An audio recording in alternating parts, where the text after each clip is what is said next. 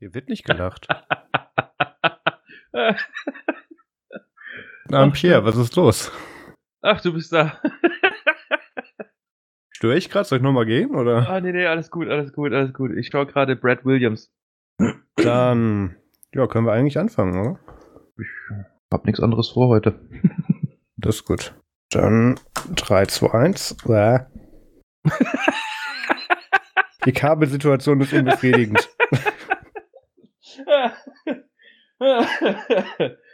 oh Gott, okay. Brauche auch dringend ein anderes Mikrofon. Diese, diese ganze Aufnahmesituation ist nicht zufriedenstellend. Ich, ich will ein anderes, ich will ein anderes Studio.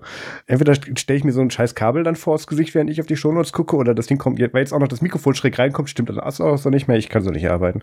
Egal.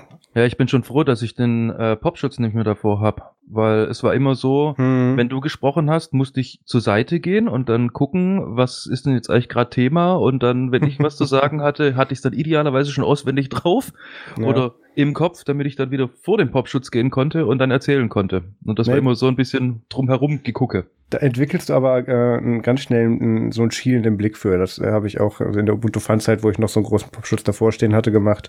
Ähm, kriegst du so die ersten paar Wochen Kopfschmerzen von, danach geht's.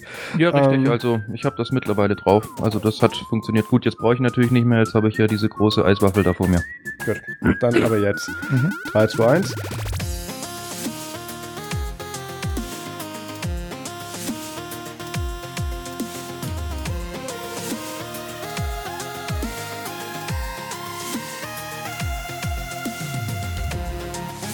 Hallo und herzlich willkommen zum Nerds und Podcast Folge 79. Heute ist der 13. Juli 2019. Mein Name ist Maus Quabeck und mit dabei ist Pierre Goldenbogen. Einen wunderschönen guten Abend. Du hast dir dieses Mal was tatsächlich nicht mal per Absicht. Das ist echt ein Problem. Das wird mir häufiger passieren. Ich sehe das Ähm, kommen, ja. Ja, wir sind zurück von der Tübix, ähm, deswegen jetzt auch mit, ich, ich würde nicht sagen verbesserte Audiosituation, weil so schlecht fand ich die Audioqualität von der Tübix-Aufnahme gar nicht. Nein, gar nicht. Also ich äh, hab's dir ja schon gesagt gehabt. Also ich war total begeistert, ehrlich Ja. gesagt. Und ich fand sogar äh, eigentlich ein bisschen gut, dass im Hintergrund auch mal so ein bisschen Vögel, Natur- Autos, ja. Hunde, Flugzeuge. genau, ein bisschen was zu hören war. Ja gut, äh, wir sind wieder zu Hause. Ähm, wir haben es auch nicht geschafft, auf der Tübix noch die Patreon-Folge aufzunehmen. Die nehmen wir dann heute Abend auf und die geht dann auch heute Nacht oder Abend dann auch noch direkt online. Da müsst ihr nicht bis Mittwoch erwarten, damit wir das ein bisschen aufstocken können. Ähm, ja, wir hatten so ein paar Probleme diese Woche dann auch Zeit eben für die noch zum extra Aufnahme zu finden. Es, wir haben eigentlich gedacht, dann machen wir am Montag, Dienstag oder so und haben es dann aber doch gelassen und ähm, dann war irgendwie schon, ich weiß nicht, wem dann was dazwischen kam. Wir hatten beide irgendwie dann kurzzeitig an unterschiedlichen Tagen Probleme und Donnerstag haben wir dann festgestellt, jetzt ist dann eigentlich auch egal, dass wir es dann bis nächste, bis nächste Woche warten, weil ähm, dann haben wir lieber ein Thema mit mehr Vorbereitung und ähm, anstatt so zwei Folgen, die wir irgendwie rushen müssen. Deswegen gab es letzte Woche dann keine nur zum Extra-Folge, aber ich glaube, diese wird auch ein Stückchen länger, weil Pierre muss mir viel erklären bei dem Thema. Ja, Aber gut. Ähm, ja, was hast du gemacht in der Woche, Pierre?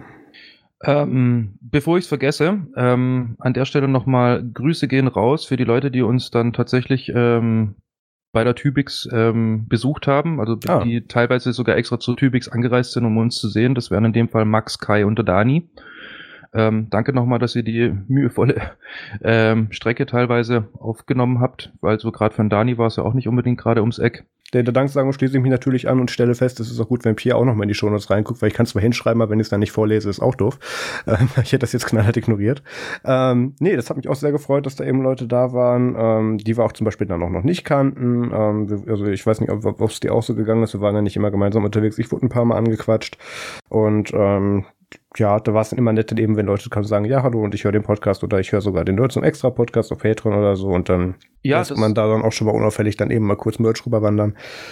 Ähm, ja, das ist tatsächlich mir eigentlich ganz genau gar nicht passiert. Echt? Ähm, Okay. ich, wurde, ich wurde hauptsächlich bloß äh, darauf angesprochen, so von wegen, äh, was bist du und was machst du hier? Und oh, das ist ja interessant und ähm, ich melde mich dann mal bei euch aufgrund dessen, ich hab da was. Ja, Also auf mich kamen eher so die Leute zu, die irgendwie ach, so ein bisschen Support haben wollten für, hey, wir hätten gerne ein paar Leu Leute mehr auf der Messe, deswegen wäre ja cool, wenn ihr das erwähnen würdet. ach Oder das, ja. ja, ein bisschen. Haben, haben wir das, also jetzt, wir sind jetzt schon voll im Insider-Talk abgetaucht, das ist aber fast egal. Haben wir schon entschl uns entschlossen, ob wir darüber jetzt eigentlich reden wollen? Ähm, ich, ich, ich weiß es ehrlich gesagt noch nicht. Aufgrund dessen, ähm, ich wurde ja, wie gesagt, bloß relativ oberflächlich darauf äh, angesprochen.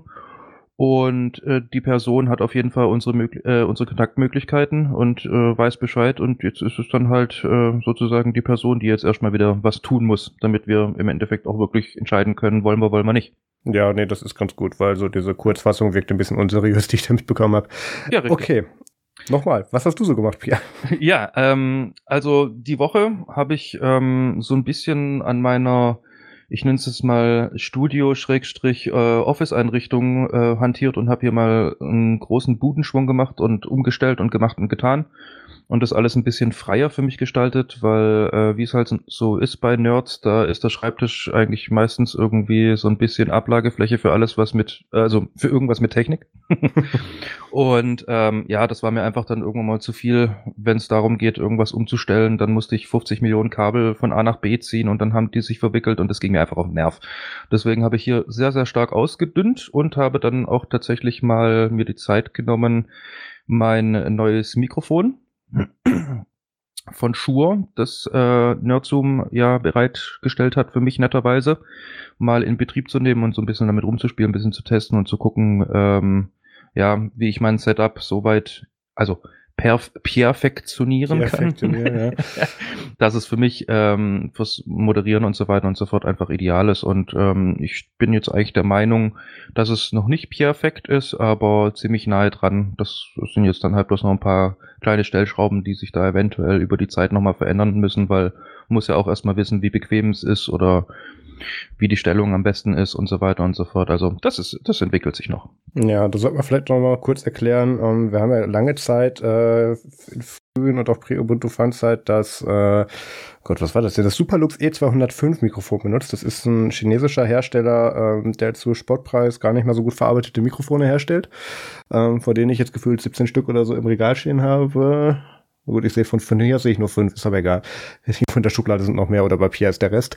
Ähm, die sind sehr praktisch, weil die eben doch durchaus robust sind, ähm, wenn man nicht so, so, viel Wert auf eine gute Lackierung legt. Und die sind vor allem für Reisen sehr praktisch, weil die kann man nämlich einfach in den Koffer schmeißen oder irgendwie in Socken einwickeln und dann überleben die das. Das würde ich jetzt mit dem Mikrofon, was wir jetzt mittlerweile nutzen bei Nerdsum, nämlich das Shure SM7B, nicht machen, weil das ist ein Mikrofon, äh, Jetzt muss ich raten, wie viel kostet das denn? Shure SM7B. Ähm, 300 irgendwas. Genau, das ist eigentlich 429. Ich habe es dann, glaube ich, für 380 geschossen. Jedenfalls deins. Meins davor war noch teurer. Und äh, Torben und Ralf haben ja auch das Mikrofon im Einsatz. Und das geht auch. Ähm, wir haben jetzt mittlerweile tatsächlich hier viermal die identische Soundausstattung, was ich sehr gut finde. Das erleichtert mir die Arbeit sehr. Ebenfalls viermal dieses Shure SM7B und ähm, viermal das Focusrite äh, 2i2 USB. Äh, diese kleine rote Box mit den zwei Eingängen, die ist sehr praktisch. Und ähm, da kann man auch mittlerweile ganz gut was mit aufnehmen, weil uns war es ja damals wichtig, dass wir auch was für Events haben, das wir mitnehmen können. Und ähm, wir hatten jetzt dazwischen auch mal für, ich glaube, irgendwie acht Monate oder so hatte ich zumindest und dann irgendwann auch mal Max damals noch das, das äh, rote NT-USB im Einsatz, was den Nachteil hatte, dass es ähm, nur an gut bepowerten und abgeschäbten USB-Ports auch so einigermaßen die Klangqualität gebracht hat, die es haben sollte. Und zum anderen, dass man da halt eben nicht sagen kann, gut, du hast jetzt bei USB-Ports, dann machst du da halt zwei Mikrofone ran und kannst ein Interview machen. Nein, nein, nein. Äh, weil Audacity hat das so mit, mit mehr, Mehrspur-Interfaces nicht so ganz verstanden. Das ist ein bisschen anstrengend. Aber ja, das, das haben wir jetzt mit dieser Ausrüstung ganz gut gelöst und ich finde auch, dass die sich äh, auf Events ganz gut bewährt hat. Ich meine, ich schleppe das Ding jetzt ja schon ein bisschen länger mit mir rum und ähm, äh, obwohl gar nicht weil. Das, das letzte Mal hast, äh, auf der Tubix haben wir dein Interface benutzt, ne? Ganz genau. Ja, nee, also ich, ich bin da auch sehr happy mit und es freut mich, dass du jetzt dann auch äh, zumindest technisch genauso klingst wie ich, weil dann kann ich, muss ich da auch nicht jedes Mal einzelne Filter machen beim Bearbeiten und so. Das, das ist schon gut. Ja, und man sieht ja auch, also gerade dieses Focusrite, äh, das Scarlett, das ist äh, bei sehr, sehr vielen äh, Kreativen im Einsatz. Also sehr, sehr viele, die du auf YouTube siehst, die haben an sich diese rote Box irgendwo im Hintergrund stehen und du siehst halt, dass darüber das Mikrofon geht. Also ist es halt auch definitiv offensichtlich sehr, sehr bewährte Technik. Also von dem her. Ich finde ja, das Ding also, auch super. Also von der Preis-Leistung her und äh, klar, natürlich nach oben hin, wir reden hier über Audio. Ähm, ich meine, das nächstbeste ist dann gleich mal bei 500 und dann, wenn du halt richtig übertreiben willst, dann bist du bei 50.000. Das hat sich brutal schnell. Kann dann deswegen nicht mehr, nicht mehr, ist einfach bloß von der, Qualität, äh, von der Klangqualität ein bisschen besser, aber halt, ne, um die zu erreichen, musst du halt ziemlich viel mehr Ingenieurskünste rein ähm, fallen lassen. Ähm, Es scheint also so ein bisschen das gesunde Mittel zwischen guter Qualität und äh, okayigem Preis zu sein. Ja, da muss man gerade was bei dem, was wir machen, nochmal unterscheiden. Ähm, dieses besagte 50.000 Euro Interface, ähm, was auch rack-mountable ist, braucht man tatsächlich für das, was wir machen, jetzt nicht zwingend. Äh, genau genommen gar nicht. Und der Grund, warum du das bei vielen Kreativen siehst, wie du schon gesagt hast, ist einfach, weil das eine rote Box ist. Ähm, alle anderen im Internet, aber das ist auch ein Problem, das hast du mit allen Audiogeräten, ähm, bepissen sie sich dann gegenseitig im Forum mit, ah, da ist dann aber so eine Latenz drauf und da brauchst du dann den AIO-Treiber und so weiter. Und es, ich habe, glaube ich, ich habe, glaube ich, noch kein Forum gesehen, wo irgendwelche Leute glücklich mit ihrer Ausstattung wären. Aber für das, was wir machen, reicht's. Richtig, genau. So, ähm, dann würde ich äh, gerade einfach mal weitermachen. Mhm. Und zwar, äh, ich hatte ein Rematch mit der Uncomplicated Firewall. Aber lange nichts mehr von gehört. Ja, richtig. Erst äh, in der letzten Folge. Ja. Und zwar ähm, hatten wir tatsächlich den Fall, dass sich bei uns mal wieder ähm, Kunden beschwert hatten, dass bei uns keine Kommunikation über HTTPS funktioniert. Und Wer braucht ähm, das schon? Ja, klar. Letzte Woche war es ähm, FTP und äh, andere Sachen. Jetzt dieses Mal war es dann halt ähm, HTTPS und ja, natürlich, klar, dadurch gebranntes Kind. Letztes Jahr, äh, Quatsch, letztes Jahr, letzte Woche war es FTP. Ne? Eventuell guckt man dann nochmal über die UFW äh, drüber. Vielleicht ist es diesmal irgendwie nochmal falsch konfiguriert mit HTTPS. Mich hat es aber bloß gewundert, dass das halt mal eben schon so eine Woche Latenz hatte. Also bis sich da die ersten Leute gemeldet haben und steil gehen, weil das ist eigentlich unser Hauptübertragungsweg von Daten. FTP wollen wir ja ganz dringend weg von, da haben wir ganz genau noch einen ähm, Kunden.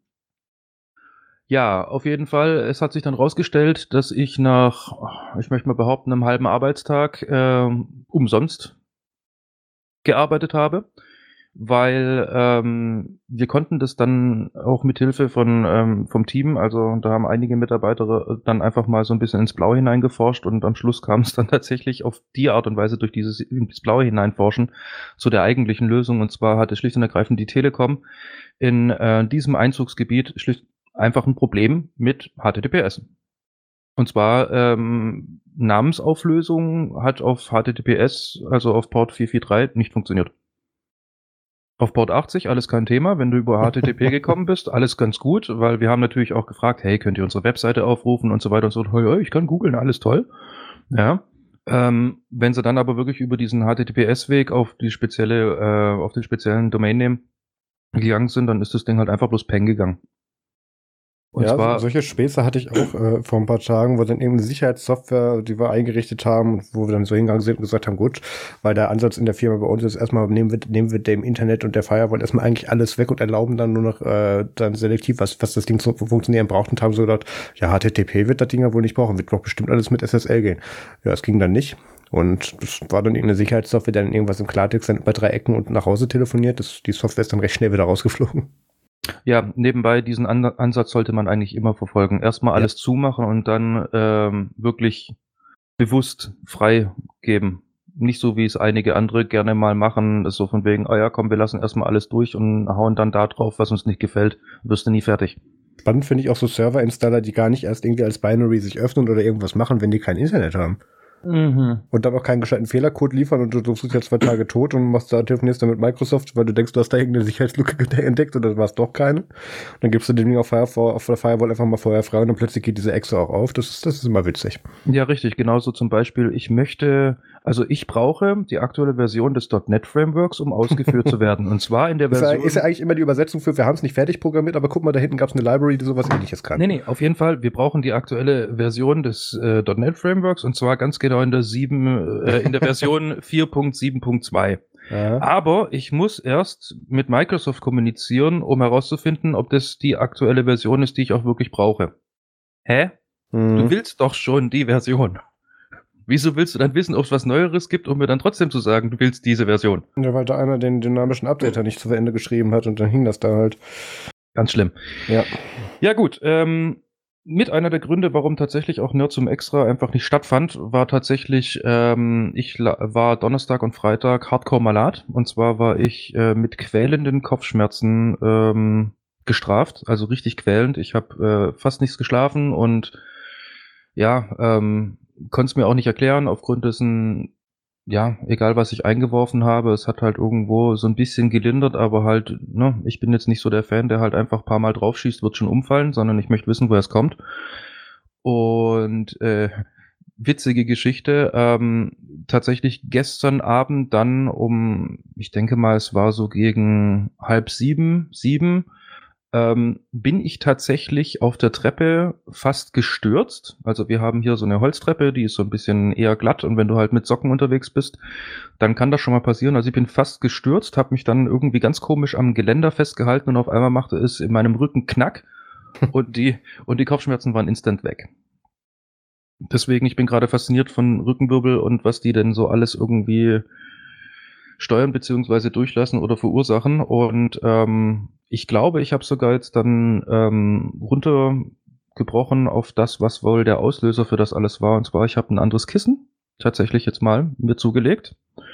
Und ähm, das habe ich dann heute Nacht nicht gehabt, mit Absicht mal. Und jetzt heute Nachmittag habe ich mich nochmal für eine halbe Stunde niedergelegt, damit ich fit bin für ne, Podcastaufnahme. Und siehe da, sie waren schon leicht wieder im Kommen. Alles klar, dieses Kissen geht. Ja, willkommen zur Deutschen Apothekerzeitung. Dr. Goldenbogen ist auch wieder dabei. Ja, äh, ich, ich, kann dir nachher meinen Chiropraktiker empfehlen. Der macht das, glaube ich, auch. Da brauchst du kein Kissen für.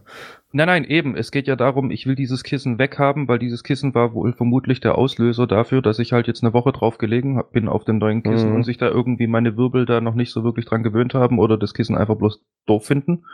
Deswegen kommt dieses Kissen jetzt erstmal wieder fort und dann mache ich wahrscheinlich nicht nochmal einen Versuch und werde es wahrscheinlich einfach bloß entsorgen. Okay. Marius. Ja. Was hast du denn so gemacht? Ich habe LibreZoom Folge 11 geschnitten und zwar äh, in zwei Bundesländer, wenn ich es richtig berechne, tatsächlich sogar. Ähm, ich ich, ich habe gerade diesen Vorzug entdeckt. Ähm, ich, ich sitze öfter, öfters mal morgens dann irgendwie oder auch am Mittags dann in der Bahn und denkst du, ach, wäre es cool, wenn du jetzt da zu Hause wärst und dann in der Zeit was arbeiten könntest. Und da fällt mir ein, nee, du hast deine Mainstation, Workstation eh im Rucksack und holst die raus. Und da kann man so ganz viele schöne Sachen auch mal unterwegs machen, wie zum Beispiel Podcast-Folgen schneiden. Und ähm, der Aufwand, den ich bei LibreZoom habe zum Schneiden, ist natürlich ein bisschen höher als bei Nerdzoom, schlichtweg, weil ich da nicht in der Folge mit drin sitze und weiß, wo ich welche Schnittmarken oder so setze, und dann ähm, äh, mir das natürlich dann auch im Detail anhören muss. Und ähm, ja, LibreZoom hat es dann diese Woche im Zug bei mir fertig dann geschafft mit dem tollen Titel LibraZoom. Ähm, was natürlich eine Anspielung auf diese Facebook Cryptocurrency ist. Und nein, ist kein Schreibfehler. Die Kommentare kann man dann auch langsam mal aufhören. Ähm, das, das war auch das Erste, was an Feedback ankam. Äh, da ist ein Fehler drin. Nee, guck im Stock. es geht um das Thema. Ähm, ja, wie gesagt, Ralf und Torben haben über E-Voting, äh, die E-Evidenz und äh, Werbung und E-Payments gesprochen. Und ähm, ja, dazwischen halt noch die üblichen Tore des Monats. Das war sehr interessant. Ja, äh, librosum.net Folge 11 ist jetzt draußen dann, was habe ich noch gemacht? Genau, ich habe den, äh, das ist eigentlich auch schon wieder Follow-up. Ähm, ich habe hab ich letzte Woche von, von dem Problem mit Funk berichtet, Pierre? War das ja, letzte Woche? Du. Ja, Gut. hast du. Ausgiebig und du hast auch erzählt, dass irgendwie dein Twitter äh, Tweet, den du da, also dein Twitter-Tweet, haha, mhm. äh, dein Tweet total steil gegangen ist und sich zum offiziellen Support-Forum Deutschlands irgendwie entwickelt genau, hat. Genau, genau, genau. Und ähm, da haben sie dann ja auch, als ich dann diesen Screenshot gepostet habe von meiner Apple Watch, wo gerade die ab, ab 11.43 Uhr die Abbuchung von PayPal kam mit Hallo hier 69 Cent an äh, Freenet Funk und wo ich dann das vertwittert habe mit den Worten haha genau mein Humor, weil es ging halt äh, original nix an dem Tag und da haben sie dann aber gleich geschrieben, nee, nee, gibt eine Rückerstattung, keine Sorge, so nach dem Motto, oh Gott, hoffentlich schreibt er nicht wieder was und tatsächlich kam gestern die Rückerstattung und zwar nicht 69 Cent, sondern 99 Cent. Ich habe also sogar noch Gewinn gemacht. Okay, dann hat das ja also ziemlich gut funktioniert. Ha.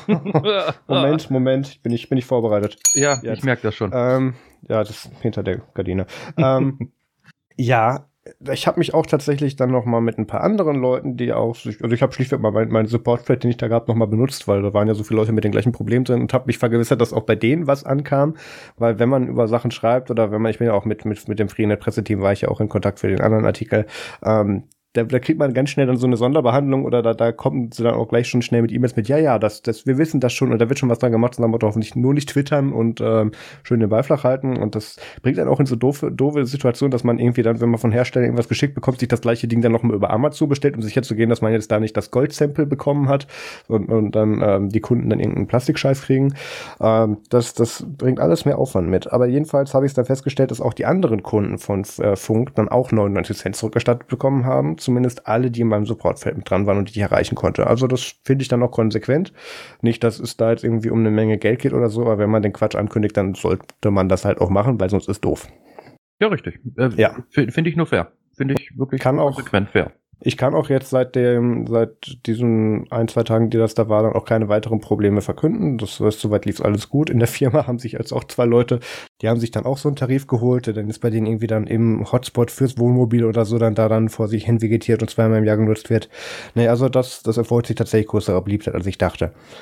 Dann Kommen wir jetzt aber zu den offiziellen Follow-ups und das ist jetzt so, die könnten eigentlich wie Mozilla bei uns einziehen. Wir kriegen irgendwie das Raspberry Pi 4 jetzt seit ein paar Wochen nicht mehr aus den Sendungen raus, weil die irgendwie ähm, entweder sind sie ganz toll, aber werden zu heiß, dann bringen sie Firmware-Updates, die die Kühler laufen lassen für ganz kurz und ähm, dann wird festgestellt, ja, USB-C ist so ein toller Standard. Ähm, Gibt es auch gar keine Implementierungsbeispiele für und ähm, deswegen designen wir das Board mal komplett selber und machen da zwei, Widerstände, zwei äh, Widerstände zu wenig dran und sind deswegen nicht im offiziellen USB-C-Spec äh, vorgesehen mit. Und ja, wenn, das ist nicht ganz richtig. Es sind doch, doch. Nein, nein, nein, nein. es sind, nein, nein, es sind nicht zwei Widerstände zu wenig, es ist ein Widerstand zu wenig. Und zwar haben die ähm, die zwei äußeren Pins, die normalerweise mit 5 ein, äh, also mit 5,1 ähm, Kilo oben ja. versehen sind, ähm, haben die versucht, äh, effizienter zu gestalten, haben dann nur einen davon verbaut und haben deswegen zwei Lanes, also zwei Pins zusammengelegt. Das, das klingt auch erstmal nach einem ganz interessanten Ansatz und da hätte man bestimmt auch Gründe für gefunden, anstatt dass man sich an der Referenzimplementation orientiert. Und das hat dann aber so einen Nachteil, wenn man da mit einem E-Cable dran geht, was dann zum Beispiel äh, so, ein, so ein kleines Board noch im Anschluss mit drin hat, wo das dann checkt, hey, was ist das, äh, was für eine Spannung und, und was für Power Management äh, und was für ein Throughput lassen wir da durch und so. Ähm, das wird dann ja bei USB-C beziehungsweise bei einem oder bei diesen beiden oder bei den drei Standards, ich weiß es nicht, wird das dann im Kabel schon festgelegt und das Problem ist, wenn du das Kabel Kabel halt an so ein neues Raspberry Pi 4 anschließt mit diesem, mit dieser Eigenkreation der Implementierung des Anschlusses, dann denkt das halt, cool, ein USB-Audio-Device, da müssen wir keinen Strom durchschicken, cool. Dementsprechend lädt dann Raspberry Pi dann auch nicht, geschweige, aber es lädt. Funktioniert nicht, weil es keinen Strom gibt. Und ja, das ja, ist ungünstig. Ja, richtig. Also wir können uns da diesbezüglich ähm, auf der einen Seite bei Taylor Ward bedanken, dem das halt aufgefallen ist, und äh, zum anderen möchte ich hier an der Stelle wirklich Benson äh, Leung Lyon ja. ähm, so ein bisschen pluggen, aufgrund dessen, dieser Typ hat sich in seiner privaten Zeit zur Aufgabe gemacht, so ziemlich alles, was mit USB ähm, Typ C zu tun hat, irgendwo zu dokumentieren, zu testen, zu machen, zu tun. Also der testet äh, eigentlich alles, was du irgendwie an USB Typ C anschließen kannst und guckt, ob das dann auch wirklich tut. Und vor allem, was er ganz super informativ macht, er verlinkt auf ähm, Seiten, wo du dann halt das auch wirklich beziehen kannst, was du jetzt eigentlich suchst. Also gerade wenn du jetzt irgendwie HDMI Throughput machen möchtest oder Ethernet oder äh, simples Laden, ja, dann hat er eine Liste von ähm, Devices, oder halt Chords in dem Fall und Devices, wo du halt wirklich sicher gehen kannst, okay, der Typ hat das getestet, damit funktioniert's. Und da sind jetzt nicht irgendwie abgefahren hochpreisige Sachen dabei, sondern äh, also angefangen vom, ich nenne es jetzt einfach mal China-Schrott, ja, bis hin halt zu irgendwie mit Goldanschluss und was weiß ich. wofür man jetzt das wiederum braucht, sei jetzt mal dahingestellt, aber ja. Also, wenn ihr irgendwas irgendwie Stelle sucht und nicht sicher seid, er hat da ellenlange Informationen. Ich würde trotzdem ganz gern betonen, dass ich das so ein bisschen affig finde, wenn man sagt, haha, das ist ein Standard und dann ähm, ist das aber einer und es könnten aber auch 17 andere sein. Das, das finde ich so ein bisschen anstrengend und offensichtlich fand er das auch die Raspberry Pi Foundation ähm, zu anstrengend und hat sich deswegen, wie jetzt eben auch, wie hieß er, Leon, ähm, eben nicht an dem Referenzstandard orientiert, sondern gesagt, sie machen das selber, machen da, wie Pierre schon gesagt hat, anscheinend mit Optimierung oder wollten es optimieren und haben sich dann da auch dementsprechend dann natürlich den Satz abgeholt mit, dass es keinen Grund gibt, da selber kreativ zu werden. Es gibt Referenzimplementierung Implementierung, haltet euch dran und by the way, wenn ihr das Ding USB-C kompatibel nennen wollt oder da dieses Siegel, es ist ja auch ein eigenes Trademark, mit drauf machen wollt, dann müsst ihr euch eigentlich an die Referenzimplementierung halten. Ähm, die sind aber in guter Gesellschaft, weil, ähm, und da reden wir nachher auch noch mal drüber, jetzt nicht unbedingt über den Anschluss, aber die Nintendo Switch, äh, die, ist das die aktuellste Konsole von Nintendo? Müsste ja. Ja. Ähm, und äh, die hat auch einen äh, nicht so richtig gespeckten Anschluss, der dann auch ähm, an bestimmten Ladegeräten nicht funktioniert oder ich glaube mit bestimmten Video-Outputs nicht klarkommt. Das ist alles ziemlich witzig. Ja, genau. Nintendo hatte irgendwie auch noch versucht, die DRM in Anschluss zu packen. Das, das ging alles irgendwie nicht ganz so gut durch. Ja, Ähm, was ich halt, was ich halt da schon wieder, also deine Aussage finde ich schon wieder gefährlich von wegen, ja gut, es gibt ja schon 17 andere Standards und so weiter und so fort. Ja, richtig, aber warum zum Teufel dann 18 und 19 auch noch erstellen? Das ist eigentlich exakt das, was ich ausdrücken wollte. Ich sage nicht, dass das okay. eine gute Idee ist. Okay. Was ich gesagt habe, ist, ist, für den User, dass der mit USB-C, haha, ich bin doof, ich kann das Kabel beidseitig einstecken und dann weiß aber nicht, was kommt da durch. Und ich finde nicht, dass das auch, wenn, auch schön, wenn es da Standards gibt, dass es nicht Aufgabe des Users ist, sich darüber Gedanken zu machen. Ähm, und diese Verwirrung, die da ja auch ganz bewusst ge gemacht wurde, wir müssen jetzt noch nicht über Thunderbolt 4 reden, da kommen wir, da kommen wir in einer anderen oh, Folge ja, zu. Ähm, das, das ist ja natürlich ein marktgeschaffenes Problem und das finde ich hier dann eben sehr schade. Ich, ich unterstütze das in keinster Weise, wenn das so klang. Ähm, der äh, Co-Founder von der Raspberry Pi Foundation, äh, wie heißt der, Upton, hat auch dann gesagt, ähm, dass in einer zukünftigen Revision dieses Boards dieser Bug natürlich dann behoben ist und man soll doch bis dahin bitte die Workarounds nehmen. Und ähm, da steht dann auch noch mal ganz klein in dem Statement drunter, Workaround ist, bitte kauft das Raspberry Pi Foundation äh, Model 4 Ladekabel. Das, also das ist eine, alles eine große, eine große Verschwörung, damit die irgendwie für, was sind das, 999 das Ladekabel verkauft kriegen. Keine Ahnung. Ja gut, wobei ich dazu sagen muss, äh, viele Leute, die frisch anfangen, die werden wahrscheinlich sich sowieso so ein Set zulegen. Genau, und da passt ja dann eh, also da passt dann eh. Bloß wenn es dir halt irgendwann mal hops geht, dann solltest du halt wirklich drauf achten. Also oh, ich, nicht das ja. Board, sondern das Netzteil. Ja, das ist etwas ungünstig, weil erst haben sie halt das. Und ich, ich finde es auch so schön, dass er gesagt hat, ähm, er ist überrascht, dass das jetzt nicht in deren Extensive Testing äh, und, und Real-Time, Real Real-Life-Performance-Testing, was sie da gemacht haben, angeblich haben sie das auch an echte Menschen rausgegeben, dass denen erstens nicht aufgefallen ist, dass das Ding offensichtlich warm wird beim Angucken. Und zweitens nicht mit allen Kabeln außerdem mitgelieferten, nee, wird ja nicht mal mitgeliefert, außer dem offiziellen optionalen Kabel ähm, nicht mit Strom versorgt werden kann.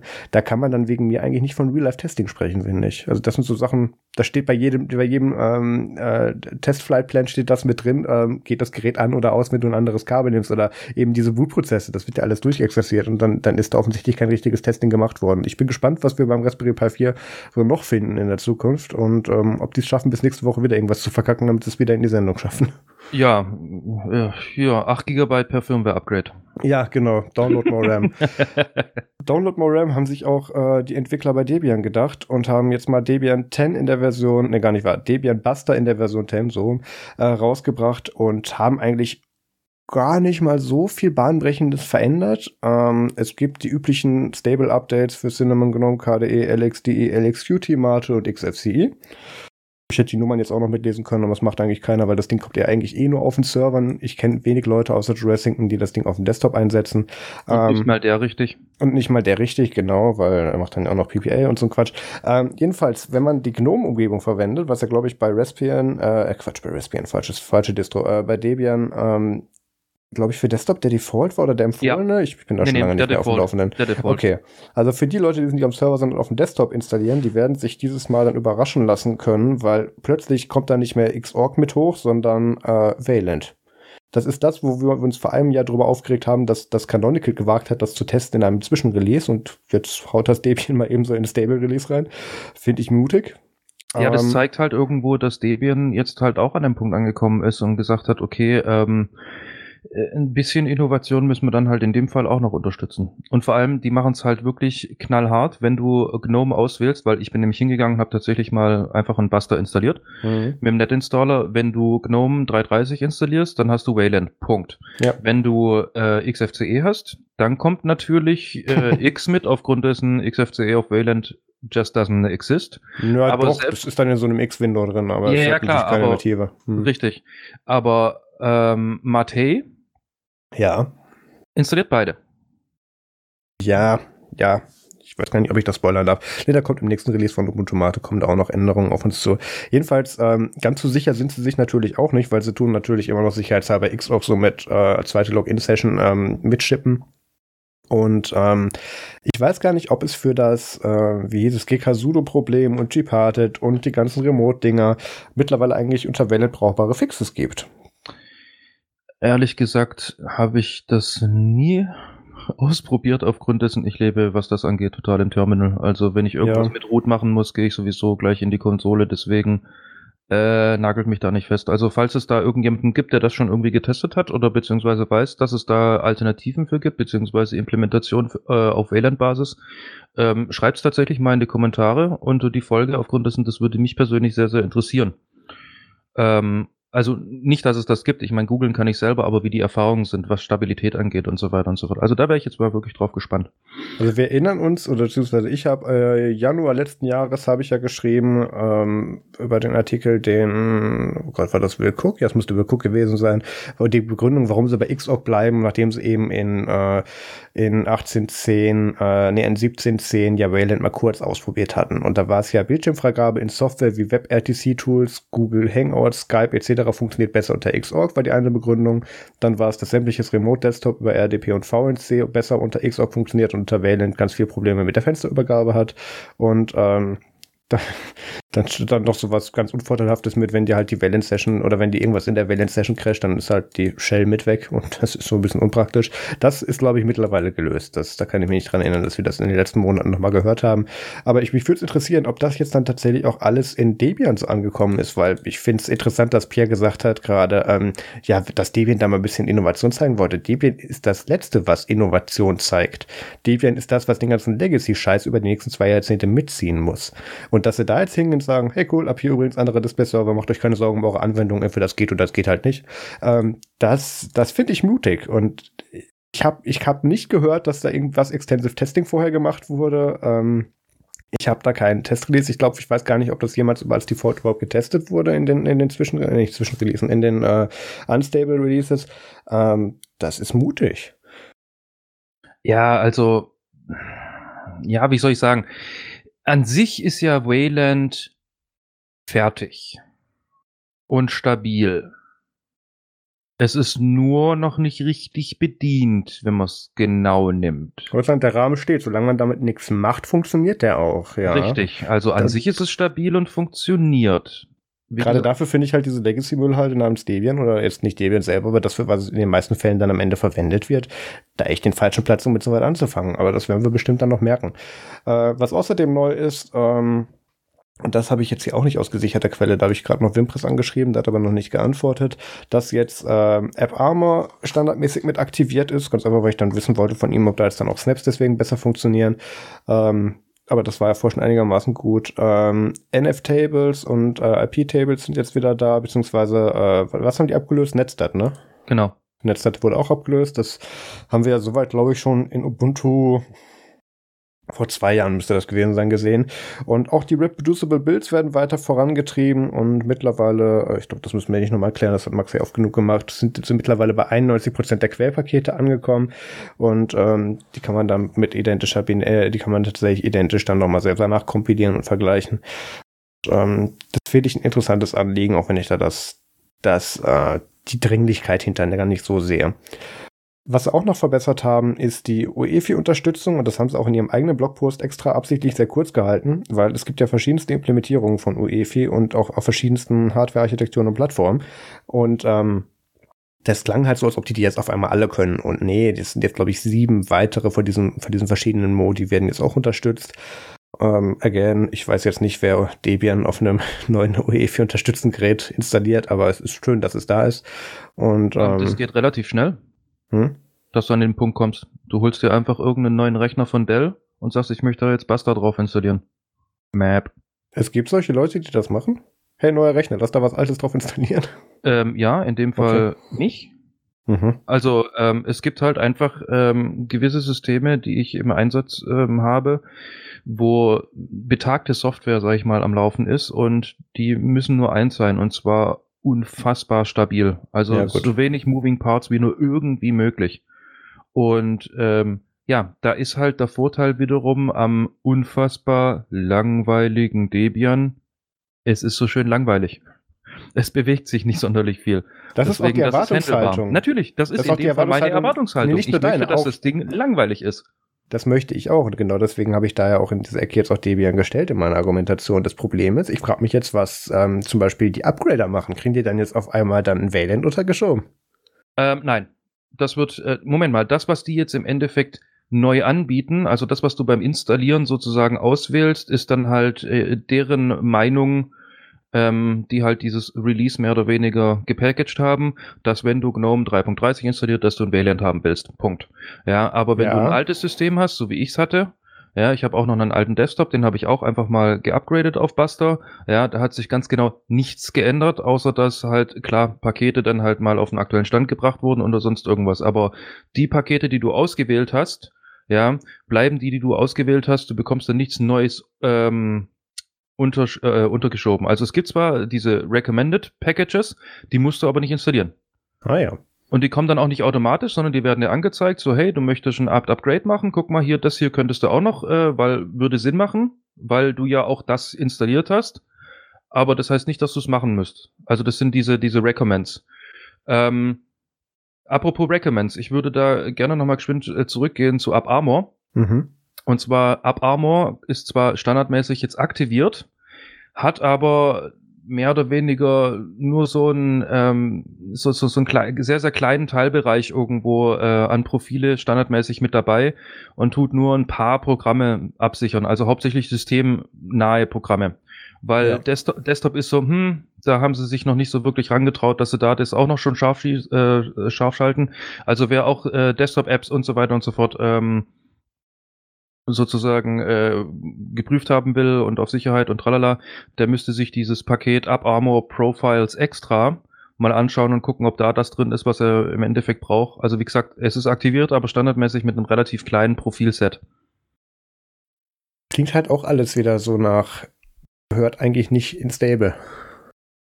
Gehört sehr wohl in Stable, aufgrund dessen, ähm, wir sind halt schlicht und ergreifend ähm, wie du schon eins, äh, eingehend gesagt hast, also wer nutzt schon Debian mehr oder weniger als Desktop? Das sind halt irgendwie fünf.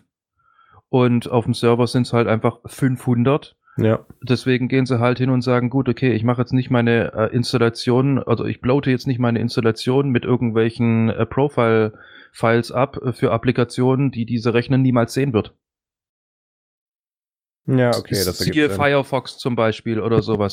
für Firefox brauche ich halt ein X oder ich habe schon die ganz neue Version mit Firefox und Wayland, da brauche ich natürlich ein Wayland. Damit ich es sehen kann, brauche ich halt noch irgendeinen Window Manager und so weiter und so fort. Da, da geht's dann schon wieder los. Da habe ich dann aber schon wieder ein ganz anderes Problem. Aber wenn ich jetzt eigentlich ja meine Nische schon gefunden habe als verdammt langweiliges, gut funktionierendes, stabiles Serverbetriebssystem, ja, dann brauche ich diese ganzen Profile nicht. Deswegen extra Paket, lad's die runter, wenn du es haben willst. Nebenbei, dieses Paket kommt standardmäßig, wenn ich einen der, West, äh, der Desktops ähm, installieren möchte, als Recommended für im Sinne von, hey, du möchtest das Desktop-Zeug machen, ergo wirst du wahrscheinlich auch irgendwann mal Firefox installieren wollen, wenn es nicht sowieso schon ein Recommended-Ding ist äh, oder halt mitkommen würde. Ja, äh, wie wäre es, wenn du den Kram auch noch installierst, aufgrund dessen, da bist du auf der sicheren Seite. Na gut. Alright. Was Wer es dann noch gäbe bei dieser ganzen Geschichte, ähm, Debian Buster, was sie jetzt auch endlich, ähm, sag ich mal, vollends implementiert haben und was für die paar Tests, die ich jetzt gemacht habe, mit einer VM echt super funktioniert, ist das treiberlose Drucken. Ähm, das kann man sich so vorstellen, dass halt, ähm, sag ich mal, Standardbefehlssätze, die viele gängigen Drucker mittlerweile unterstützt werden, einfach schon mitkommen und somit äh, dieses Geh bitte auf die Seite von bla bla bla, lade dir den und den Treiber runter und dann kannst du endlich drucken. Das soll halt einfach erspart werden. Und ähm, das funktioniert bei meinen drei Druckern, die ich jetzt getestet habe, das ist einmal ein Brother, wobei Brother ist so ein Ding, aufgrund dessen, die unterstützen halt Linux an sich wirklich verdammt gut mit ihren Brother-Treibern und so weiter und so fort. Da geht auch Scannen über WLAN tadellos und so weiter. Also die sind echt gut, deswegen sind die so ein bisschen außen vor. Aber für den brauchte ich auch dann keinen Treiber installieren. Dann kommt HP. Das ist nochmal eine ganz andere Klasse. ähm, die haben zwar auch super Integration unter der Voraussetzung, du nutzt ihre Software, die ja dann aber halt Trilliarden andere Sachen auch noch mitliefert, von denen die denken, dass es gut für dich ist, was meistens nicht der Fall ist, weil eigentlich reicht dir die äh, Printer-Definitionsdatei schon eigentlich, aber egal. Aber sonst ähm, werden die doch ihre MyPhoto-Datei nicht los. Ja, richtig, richtig, aber funktioniert auch, aber wo ich halt bis jetzt immer Riesenprobleme hatte, weil das einfach ein verdammt dummes Modell ist, was ich da hatte, ist mein guter alter äh, Kyocera Siehe da, er wurde erkannt und er tut einfach. Das ist das erste Mal, dass ich ein also ein Debian installiere. Ubuntu macht das schon seit Ewigkeiten, Fedora kann das mittlerweile auch, bla bla bla.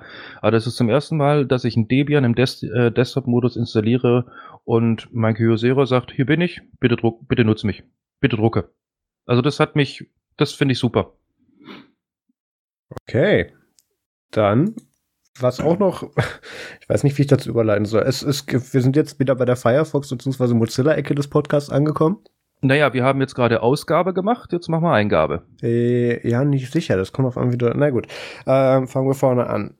Das Projekt TrackDis mit der Adresse trackdis.link ähm, ist ein eigentlich ein Mozilla-Projekt. Und, und da muss ich gleich vorne anfangen, weil das ist ja auch made by Firefox. In letzter Zeit ist ja Mozilla immer zugange, irgendwie Firefox als was zu vermarkten, was es nicht ist, indem sie sagen, hey, wir sind ein Service-Provider und alles mögliche. Und da muss man sagen, nee, eigentlich bist du ein Browser. Ähm, wo sie dann, ähm, Gott, wo war das? In dem Podcast gab es auch für dieses neue VPN-Ding dann tatsächlich einen geschalteten Werbespot und da wurde halt in keinem Wort erwähnt, dass das eigentlich ein Browser ist. Ja gut, also ich kann darüber nicht viel sagen, weil ich habe mir erst vor kurzem eine Firefox äh, Duschwanne gekauft, also ja, richtig bringen ja demnächst auch autonome Autos. Die Firefox Lebensversicherung ist auch gut. Die gibt es dann genau. inklusive genau. Mr. Robot Update. Ähm, ja. Genau. Es, es gibt ein weiteres Projekt aus dieser Schule, nämlich trackthis.link. Und das ist ein Projekt, was Mozilla jetzt gerade erst am 25. Juni, nee, gar nicht wahr, doch 25. Juni veröffentlicht haben. Und das ist so eine Art Seite, das gab es früher so als, als E-Mail-Bombe gerne, dass man, wenn man da irgendwo klickt, plötzlich 100 Tabs aufgehen und man dann irgendwie die dann auch nicht alle wegklicken konnte. Das gibt's jetzt als Service mit dem ähm, mit der äh, mit dem verkauften Feature, hey, wir haben hier ganz viele, übrigens mit Affiliate-Link ähm, be be behaftete Links jetzt hier mal in so eine Datei gepackt und wenn du jetzt hier eins dieser Profile von diesen vier verfügbaren namens Hyperbeast, äh, Filthy, Filthy Rich, Doomsday oder Influencer auswählst, dann gehen bei dir 100 Tabs auf und dann hast du ganz viele Cookies und dann wissen die ganzen Werbeleute nicht mehr, was sie dir vorschlagen können. Oder dann ist das weniger personalisiert, weil du kriegst dann Werbung, die gar nicht für dich ist.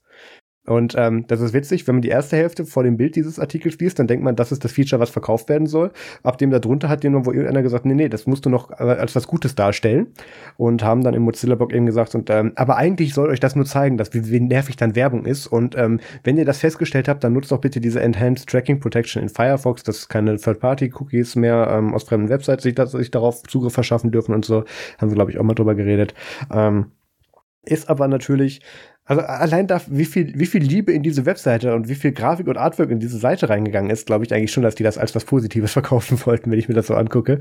Ähm, ach, das sogar mit GIF und SVG, meine ja, richtig, Fresse. Richtig, richtig, richtig. War da jetzt gerade erst drüber. Ja, ich richtig will das jetzt nicht in der Aufnahme machen. Ähm, ja, ganz genau, gleich vorab, ähm, wenn ihr irgendwie einen betagten Rechner habt mit einer äh, Firefox-Instanz, drückt drück da nicht drauf. Doppelklick, ja. Drückt ähm, da nicht drauf. Aufgrund dessen, das war's für eure Tabs. Session. Das ja. war's für eure Session, die ist dann gone. Und vor allem so gone, dass sie der Firefox nicht mal wiederherstellen kann. Das habe ich nämlich gerade eben bei einem du äh, Core 2 Duo probiert mit ähm, 2 GB Arbeitsspeicher und keiner SSD. Ich habe tatsächlich einfach mal spaßeshalber ein altes Gerät genommen, weil ich schon vermutet habe, dass es spaßig wird. Ich habe drauf gedrückt, ja, das, äh, das war's dann. Also ich habe ihn dann, glaube ich, nach 20 Minuten oder sowas musste ich ihn hart resetten. So, soll ich jetzt mutig sein und dann auf dem iPhone mit dem Safari öffnen? Den Influencer. Ja gut, wenn du es wegschmeißen willst, mach ruhig. Äh, wo ist das iPad? Da. Äh, sag mal so, ist das überhaupt eine Funktionalität, die mit Safari funktioniert? Nicht, dass es irgendwie, dass du dafür irgendwie schon. Firefox äh, Multi-Tab-Handling äh, installiert, werden, äh, installiert haben musst? Also.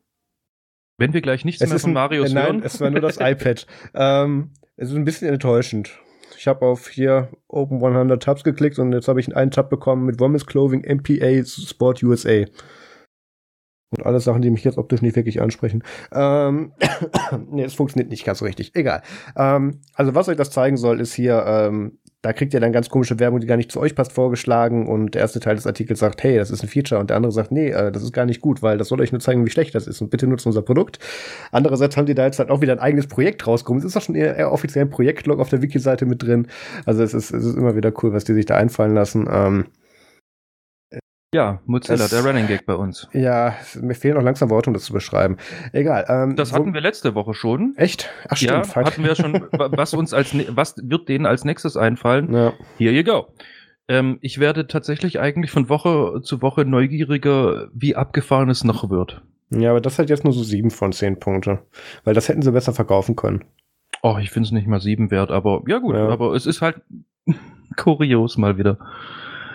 Gut, ähm, was auch kurios ist und eigentlich aus der Kategorie, äh, hä, ist das News, ähm, stammt, ist ein investigativer Artikel. ich ich finde es ich find's gut, wie sich das letzter definiert. Also es geht so, wenn du investigen, äh, wenn du irgendwie sagst, äh, hier, hallo, wir decken auf, dann geht das so, du klaust dir von einem Security Researcher ähm, die Masterarbeit oder irgendeine, oder irgendeine, äh, irgendein Public Disclosure und ähm, gehst dann zu der Firma hin, um die es dabei geht und, und tust das dann mit denen aufarbeiten. Und dann kannst du auch über deinen Artikel draufschreiben, CT deckt auf. So, jetzt zum Inhalt. Äh, Tastaturen und Mäuse von Logitech weitreichend angreifbar. Ähm, das ist eigentlich das, was wir so schon ein paar Mal gesagt haben, alles, was da über Funk rangeht und was halt so ein Input-Device ist, dem der Rechner jetzt in erster Linie mal vertraut, weil sitzt ja eigentlich ein Mensch vor, ähm, ist angreifbar und wenn man da einmal draufkommt, ist das nicht ganz so gut, weil ähm, es gibt jetzt verschiedenste Sicherheitslücken bei sehr weit verbreiteter Logitech-Hardware, mit der man dann über Funk-Tastatureingaben abhören oder sogar selber schicken und darüber Rechner informieren, infizieren kann. Und da gibt es die verschiedensten Szenarien, wie das geht. Und ähm, das fängt damit an, dass man das bei bestimmten Adaptern, also fangen wir oben an. Betroffen sind sämtliche Logitech-Dinger mit so einem Unifier-Receiver. Das ist dieser kleine USB-Stick, den man mindestens zweimal verliert und danach bestellt ähm, und diesen kleinen äh, orangen Stern drauf hat. Und ähm, die Geräte kann da, da, da äh, reichen wirklich die Angriffsmöglichkeiten von, man kann da das, äh, den, den initialen äh, Authentifizierungsprozess mitschneiden mit der richtigen Hardware und kann darüber dann auch quasi sich als zweites Device mit dazuhängen und sagen, hallo, lieber Empfänger, ich bin jetzt auch eine Maus. Bitte mach doch mal Startmenü CMD und dann tippe mir nach. Und da kannst du dir den Virus dann halt auch selber schreiben. Und ähm, da spannend ist es, dass man nicht nur tatsächlich über diese Unifier Receiver ähm, diesen initialen Kontakt quasi übers, übers Shell-Abtippen herstellen kann, sondern tatsächlich darüber auch, auch Systeme infizieren kann. Also nicht nur das, nicht nur das, der, der Input, der läuft, äh, erfolgt darüber, sondern auch tatsächlich das, das Abhören. Und ähm, da gab es jetzt verschiedenste ähm, Sicherheitslücken zu und ähm, ich muss gerade den Namen von dem raus. Genau, Markus Mengs hat das gemacht, beziehungsweise hat diesen, äh, hat diesen äh, ja, diese Sicherheitslücken disclosed, auch mit dem Loch mit Logitech zusammen. Und Logitech hatte auch darauf reagiert, so im Sinne von, ja, wir wissen, dass da was ist, aber hey, wir haben es für eine gute Idee gehalten, so einen einzigen Receiver zu machen und zu sagen, hey, damit geht alles einfacher und dann den zehn Jahre lang mit der verschiedensten Hardware zu versorgen, mit den unterschiedlichsten Firmware-Versionen. Wenn wir den jetzt patchen können, bestimmte Geräte nicht mehr mit dem, das wäre doof. Und so das Kompatibilität vor Sicherheit-Prinzip und das ist auch nicht ganz so gut, weil ähm, damit bleiben bestimmte Sachen einfach offen und angreifbar. Und dann haben sie gesagt, nee, es ist gar nicht schlimm, das, das betrifft nur Geräte ab 2016 oder so. Die 2009er davor, die ignorieren wir einfach, die seitdem gab. Und ähm, dann sagen sie auch, ja, du kannst doch dann einfach deinen Unifier Receiver äh, eine Firmware-Update machen. Und das Tolle daran ist, dass das äh, Logitech eigene Tool, um das zu tun, ziemlich kaputt ist. Das lädt nämlich kein Update runter und behauptet dann steif und fest, nee, nee, ist aktuell. Und ähm, wie Heise hier dann auch im Artikel gesagt hat, sie haben danach gefragt und gesagt, hey, das, das war der allererste Firmware-Release, den ihr da habt, der kann eigentlich nicht aktuell sein. Und ähm, was halt ja. noch viel schlimmer ist, du kannst halt mittlerweile immer noch Hardware, oder was heißt nicht mittlerweile, sondern immer noch immer Hardware noch? kaufen, die ähm, teilweise 2014 oder sowas produziert wurde. Na klar. klar. Ähm, ja, und die haben halt diese ganze äh, Firmware-Aktualisiererei auch noch hinter, nicht hinter sich. Somit sind die alle angreifbar. Also keine Ahnung. Keine Ahnung. Leute, geht einfach mal auf Amazon, bestellt euch einfach was. Ähm, ihr könnt nicht sicher sein, dass ihr jetzt wirklich neu, neu bekommen habt, also schon mit dem neu gepatchten Unify-Empfänger. Mhm. Oder ob ihr da halt was habt, wo halt ein Unify-Empfänger dabei ist, der halt immer noch aus dem Jahr 2012 ist. Weiß ja keiner. Aufgrund dessen, die wurden ja auch äh, in Massen produziert. Lagen dann ein paar Jahre in irgendwelchen Warehouses rum, gingen dann über Amazon um die Welt und dann kam sie irgendwann bei dir an. Ja, richtig. Und das ist, äh, was das angeht, wirklich schwierig. Also ich, ich selber als, ich nenne jetzt mal nicht unbedingt, ja, Betroffener, ähm, ich selber bin super ähm, abhängig eigentlich sogar von, in dem Fall, dem Hause Logitech, weil ähm, ich bin kein Mausschubser, ich habe einen Trackball. Ich liebe ihn. Ja, Meinungen sind verschieden. Ihr könnt mich mal. Nein. Ähm, ich, ich liebe diesen, diesen Trackball und das ist tatsächlich der einzigste Trackball, der in meine großen Hände reinpasst, wo ich bequem mitarbeiten kann ich habe sie schon alle durch, von sämtlichen Herstellern. Der von Logitech ist einfach ganz genau mein Ding. Und ich stehe jetzt halt wirklich gerade da und überlege mir halt irgendwie, ob ich meiner Maus einen Aluhut aufziehen soll. Gut, bringt mir aber dann halt auch wieder nichts aufgrund dessen, dann kann ich halt wieder nicht mit dem Logitech äh, Unify Adapter kommunizieren. Ja. Jetzt, was mache ich dann? Und das ganze Ding gibt's halt nur cordless. Man sollte auch dazu sagen, wo du gesagt hast, ja, da kannst du jetzt ja auch nicht die gepatchte, den gepatchten Receiver benutzen. Ähm, der Patch, der da jetzt mittlerweile draußen ist, der, der hat auch jetzt nicht so alle Sicherheitsprobleme abgelöst. Das ist sogar noch einiges, was da offen geblieben ist, wie unter anderem das, dass der Krypto-Key aus den Dingern ausgelesen sein kann. Und wenn du dann sagst, hier Krypto-Key und ich bin folgendes Gerät, dann nimmt er dich auch freiwillig, weil, die, weil diese Unify-Receiver ja davor ausgelegt sind, glaube ich, mit bis zu zehn Geräten oder so zu kommunizieren. Sechs. Sechs, ja, von mir aus immer noch zu viel. Ähm, und das ganz Witzige ist, ähm, das betrifft auch die Logitech Wireless Presenter Spotlight und R500, ähm, die eigentlich weit verbreitetsten ähm, ja, Präsentationsklicker, die es so gibt. Und ähm, das Schöne dabei ist, äh, Logitech hat ja gesagt, ja, nee, nee, das Ding soll eigentlich nur eine Maus mit einer Taste sein. Da, da machen wir gar nicht die Software rein, mit der dann irgendwie Buchstaben übertragen werden können, dass man sich da dann über Remote irgendwas dann im Terminal zusammen kann. Äh, ja, nee, ist ein Klick, dann geht das mit dem Ding auch. Also, ja, ähm, weil ja. es ist einfach nur so, die Firmware ist die gleiche. Natürlich. Diese Funktionalität ist nur deaktiviert. Ja. Aber das ist im Endeffekt ein Haken setzen das heißt ja nicht, das, das, Ding, was sich da dann dafür da ausgibt, dass das Ding dann auch diesen Regen folgen muss. Das ist ja nur für das fürs, fürs uh, Connecten gedacht. Richtig. Und das macht die Sache dann halt auch äh, riesig, riesig spannend dann auf irgendwelchen Messen. Ich sehe schon kommen, wie die Leute sich darüber mhm. freuen, dass ihre ganzen Antivirensoftwaren aufploppen, um ähm, festzustellen, hey, hier passiert irgendwas und das sollte eigentlich so nicht sein äh, freue ich mich richtig schon drauf. Und du hast auch vorhin schon ähm, gesagt, ja, also bezüglich Hardware, wie man an diese ganzen Informationen rankommt, also diesen Hack sozusagen durchführen kann. Das ist jetzt nicht irgendwie, ihr braucht da Richtantenne oder sonst irgendwas. Nein, ihr nehmt einen Kein Rocket Science, genau. Akkupack, nee, Raspberry Pi, WLAN-Antenne und GitHub, dann bist du fertig. Ja, richtig. Und vor allem im Winter nehmt ihr einfach einen Vierer, dann sind auch die Taschen warm. Genau, es ist Kombi. Ähm, muss aber aufpassen wegen USB-C, dann, na egal. Ähm, das, ja, das, ich wollte den Witz eigentlich erst bei den Nintendo Switch bringen, aber okay. da war schon zu spät. Ähm, ja, das ist sehr unschön.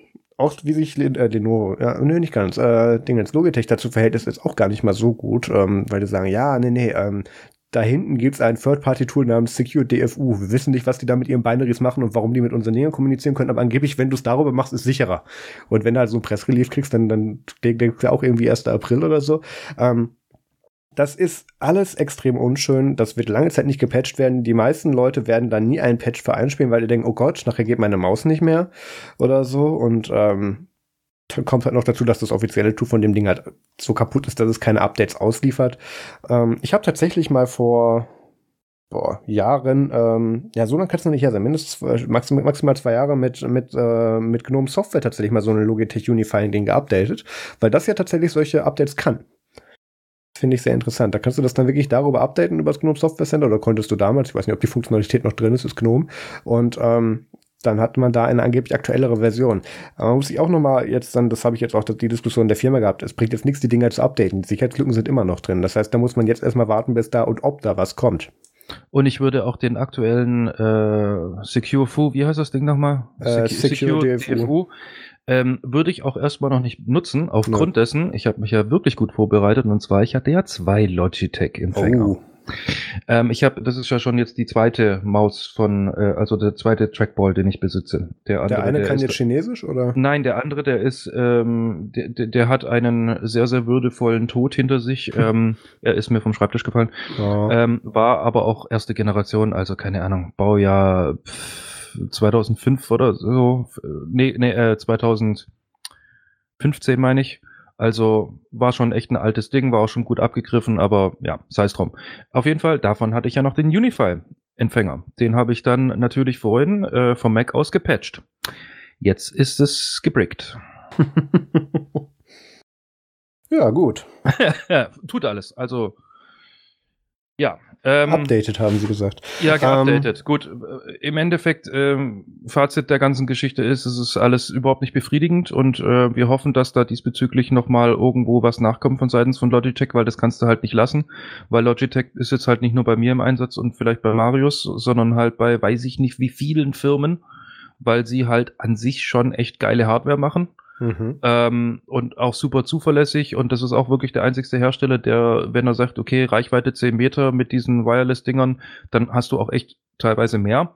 Ach so, also, apropos 10 Meter. Äh, Logitech hat dann ja auch noch gesagt, und Motto, ja, wir wissen das und das soll man nicht so ernst nehmen. Ähm, wenn ihr das Ding auspackt, dann guckt doch bitte, dass ihr euch in einen stillen Raum in eine Ecke setzt und geht sicher, dass keine Geräte um euch herum sind und macht dann das Pairing und dann ist das sicher. Das fand ich auch so geil.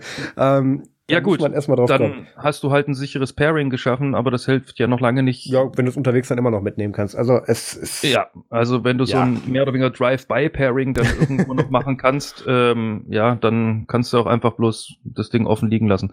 Ja, ähm, ja ich gehe am Montag die Dinge in der Firma einsammeln. Ja, ich äh, gut, okay, soweit ich das gesehen habe, bin tatsächlich ich der Einzige im Geschäft, der ähm, so eine so ein Logitech äh, Trackball dort auch hat und ähm, so ziemlich äh, das einzigste Cordless Device überhaupt, außer unseren Wireless Presenter, und der ist nicht von Logitech. Das ist, ich habe jetzt bloß keinen anderen Namen dafür. Das ist okay. irgendwas anderes. Gut. Ähm, Wo es auch eigentlich keinen Namen für gibt, ist die Dummheit der Firma Zoom. Ähm, Zoom könnten manche kennen, die machen ähm, diese Meetings, Web, ist eine Web-Meeting-Software, äh, eigentlich die Nummer zwei nach Cisco WebEx. Und ähm, da war es so, wenn du die äh, Companion-Software auf dem Mac dafür installiert hattest, weil dann konntest du da irgendwie was Schöneres mit Dateiversand und Remote-Steuerung und so machen. Ähm, wenn du die installiert hast, dann und dann auch mal, oder selbst wenn du sie installiert hast gerade und eine Website so bestimmten Code auf ihrer Seite eingebettet hat, kann das Ding halt schlichtweg über Remote die Kamera anschalten. Und das Schöne ist, das kann das Ding sogar noch, wenn du Zoom deinstallierst weil Zoom geht hin, macht dir da einen lokalen Webserver rein. Äh, zu der Begründung, warum sie das machen, komme ich gleich. Da könnte ich eine ganze Folge drüber schreien. Ähm, oh ja. Oh ja, so ich, bin, so ich habe mir das, ich habe mir das durchgelesen. Vor allem, ich kannte ja Zoom gar nicht. Hm. Ich habe mir das durchgelesen und habe einfach bloß gedacht, äh, schreiende eine Kreissägerin. Das geht ja, so gut, gar dann, nicht. Dann sagen wir es jetzt, sonst ist es auch egal. Also, ähm, da, da ist so ein UI-Designer hingegangen, hat gesagt, so, welche Schritte müssen wir machen? Du hast einen, du machst bei Zoom einen Portallink auf, auf den du dann per E-Mail oder Outlook, wo auch immer mit anhängst und deinen Leuten dann schickst und dann klicken die drauf und dann geht bei denen das Zoom-Ding auf. So, aber dann müssen die immer noch im Browser, in dem Fall Safari, sagen, ja, ich möchte wirklich, dass diese Webseite und diese Applikation jetzt dann meine Kamera und mein Mikrofon durchgepiped bekommt und das fand der UI-Designer nicht ganz so gut und hat dann gesagt, ja, wie können wir das umgehen, damit das jetzt nicht jedes Mal nachfragt, weil Safari ist da ja sehr streng und fragt dich jedes Mal so nach Motto, hä, wirklich? Und da das zu anstrengend war, haben sie gesagt, gut, wir machen jetzt einen lokalen Webserver drin und übergeben das Ding einfach anders und da wird dann nicht nachgefragt. Und das nennen sie ein Usability-Feature und das wäre auch, Moment, ich muss runterscrollen, wie haben sie es genannt? Ähm, A legit, a legitimate, äh, also eine legitime ja. Lösung ähm, für schlechte Benutzererfahrung. Ja, also das ist die Lösung für eine schlechte Benutzererfahrung, die halt durch den Safari Webbrowser hervorgerufen würde, weil er halt einfach ein bisschen sicherer sein möchte. Ja. Und ähm, ja, auf diese Art und Weise schaffen sie es halt tatsächlich, äh, ein super geniales One-Click-to-Join-Meeting halt irgendwo zu realisieren. Ja. Und das, das ist vor allem so schade, weil ich bin eigentlich sehr großer Fan der Firma Zoom. Also ich könnte jetzt sagen, weil meine Firma ähnlich heißt, nee, ist Quatsch. Aber ähm, weil die hatten dieses Jahr ein sehr erfolgreiches IPO, die werden extrem hoch geha gehandelt, die machen endlich mal Präsentationssoftware und und und äh, Dingens hier Konferenzsoftware, die nicht scheiße ist, die auch mit vielen Companion-Apps auf allen Plattformen gut miteinander kann und dann machen die sowas. Und ähm, ich will gar nicht darauf eingehen, warum die es eine gute Idee finden. Also gut, sind wir darauf eingegangen, aber warum sie dann sich hin, tatsächlich hinstellen und sagen, es ist eine bessere Idee, wenn wir das Ding dann mit lokalem Webserver auf dem User-Rechner dann machen, den wir auch noch ans System übergeben. Da ist dann einfach da, das System weiß nichts, dementsprechend, dementsprechend ist das Ding nicht abgesichert. Ähm, alles ein anderes Thema. Aber dann das Ding läuft auch, halt. Ja. es läuft auch halt wenn die immer. Software nicht an ist. Und selbst wenn die Software installiert wurde, der Webserver ist noch da. Aber mich hat keiner mitgenommen. Das ist schade. Ich muss ja, hier bleiben. Ja.